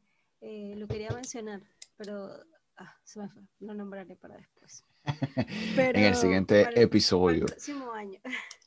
Sí, Pero de- que nada, es dentro de poquito. vi vi, em, ah, quería nombrar, esto es muy pop y mucha gente ya lo ha visto, pero vean de Mandalorian, chicos. Así no les gusta mucho Star Wars, de verdad. Yo no soy la más fanática de Star Wars, la verdad, no lo soy. Ok. Este, Mi pareja le encanta y yo no soy tan He visto todas las películas de Star Wars, pero no soy fanática, la verdad. Y de Mandalorian es como que me encantó. Vi las dos temporadas y que siento que no tienes que ver Star Wars, Star Wars para emocionarte con esa serie. Así que vean de Mandalorian. Amo a Pedro Pascal, me encanta. Hermoso. Habría que verla, habría que ver. Yo no, yo no he hecho seguimiento de, de la cronología de Star. Wars tampoco. Así, así no seas muy fanático, te lo dice como alguien que no es tan fanática de Star Wars. La he visto toda, pero casi que por cultura pop. Y no soy tan Claro. fanática, la verdad. No siento que sea mala ni nada, pero no soy el nivel de fanatismo que tiene, no sé, el 90% de la El público, el público, claro. Y mm, me encantó de Mandalorian, de verdad. Me encantó, me encantó. Así que eso. Si no tienes nada que hacer el Perfecto. primero, a Mandalorian. De Mandalorian. Bueno, excelente. Entonces, bueno, ahí tienen varias recomendaciones. Hablamos bastante sobre Sí, sí. música, sobre aprendizaje del año, recomendaciones finales, sobre nuestro amor y odio hacia Apache, que está ahí como que, mm, te quiero, pero no te quiero. ¿Quién es Israel? Porque eh, Marce no sabía quién era. Y cómo Israel hace que a través de sus redes sociales se haga justicia con algunas vergas que salen que sí son cabezas de huevismo de algunas personas de este canal de YouTube que la virtud de esas entrevistas prohibidas que, que está lanzando y, y por qué ahora veo con ojos diferentes Servando Primero. Este episodio tuvo muchas cosas también interesantes, así que bueno, Bueno, eh, chicos, eh, esperamos que les haya gustado. No, lo más importante es que eh, no sean tan duros con ustedes mismos. Ya se acabó el año. Eh, nada, quiéranse mucho. Hay que quererse.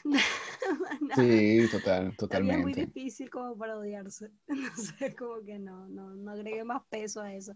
Y nada, esperamos que nos vemos el próximo año. Esperamos que Claro que sí. capítulos el próximo año. Claro, por supuesto que intentaremos, Lo sí. intentaremos. Claro que sí. Eso, eso no hay que decirlo como una, como algo que esperaríamos. Eso hay que decretarlo. Sí, Eso hay que- que, exactamente, hay que hay que decretar. decretar. Y nada, Eso lo vamos a que- hacer. Que lo principal antes de despedir es agradecer a todos los que nos escuchan. De verdad, los agradezco. Esto Sí. empezó como una conversación entre dos mejores amigos y ya. Era como para tener documentada toda la paja que hablamos y Así mismo. eh, qué genial que mucha gente se ha unido en varias plataformas, que poco a poco, sé que mucha gente dice, ah, no sé, estas vistas no son muchas, pero para nosotros es mucho porque Para nosotros no genial. somos conocidos, no somos artistas, no somos nada, somos dos Exacto. hablando paja y, y qué genial que Exacto. la gente eh, le guste, los escucha, así que de mi parte, y creo que hablo también en parte de Henry, es que agradezco muchísimo a todas aquellas personas que durante este año y este año tan difícil eh, hayan escuchado nuestro podcast. Así que esperamos el próximo año más capítulos y que bueno, que, que aumente la cantidad de gente, no tanto de gente, sino de gente que disfruta escuchando. Sí, exactamente. Eso, como, como dice el controversial Prieto, no es la, no es la cantidad, es la calidad.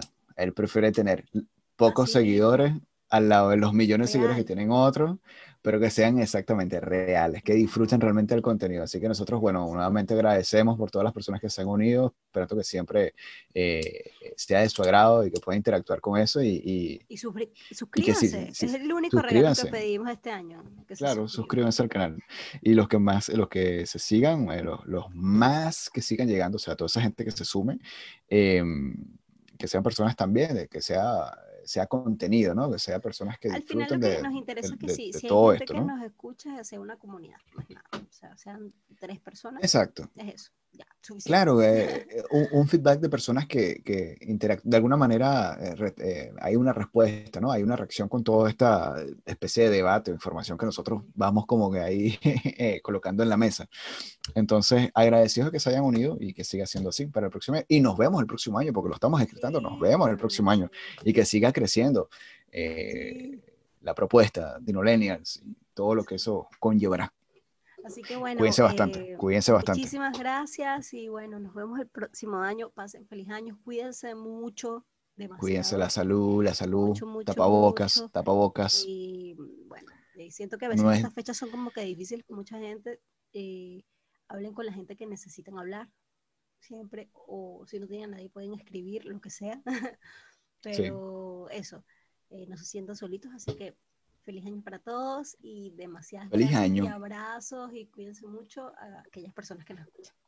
Cuídense ustedes y cuiden de los suyos también. Eh, protejan su salud, protegiendo su salud, protegen la de los dos seres queridos que tienen ahí cerquita. El tapaboca va hasta, va hasta la nariz, no dejen la nariz afuera. Gran lección de este año, es hasta la nariz. Es hasta la nariz, no dejen la nariz afuera, ya basta, basta, basta. Basta. Ya ha pasado un año ya. Y sí, que tengan un feliz año y nos vemos en el 2021. Vale, cuídense. Chaito. Bye.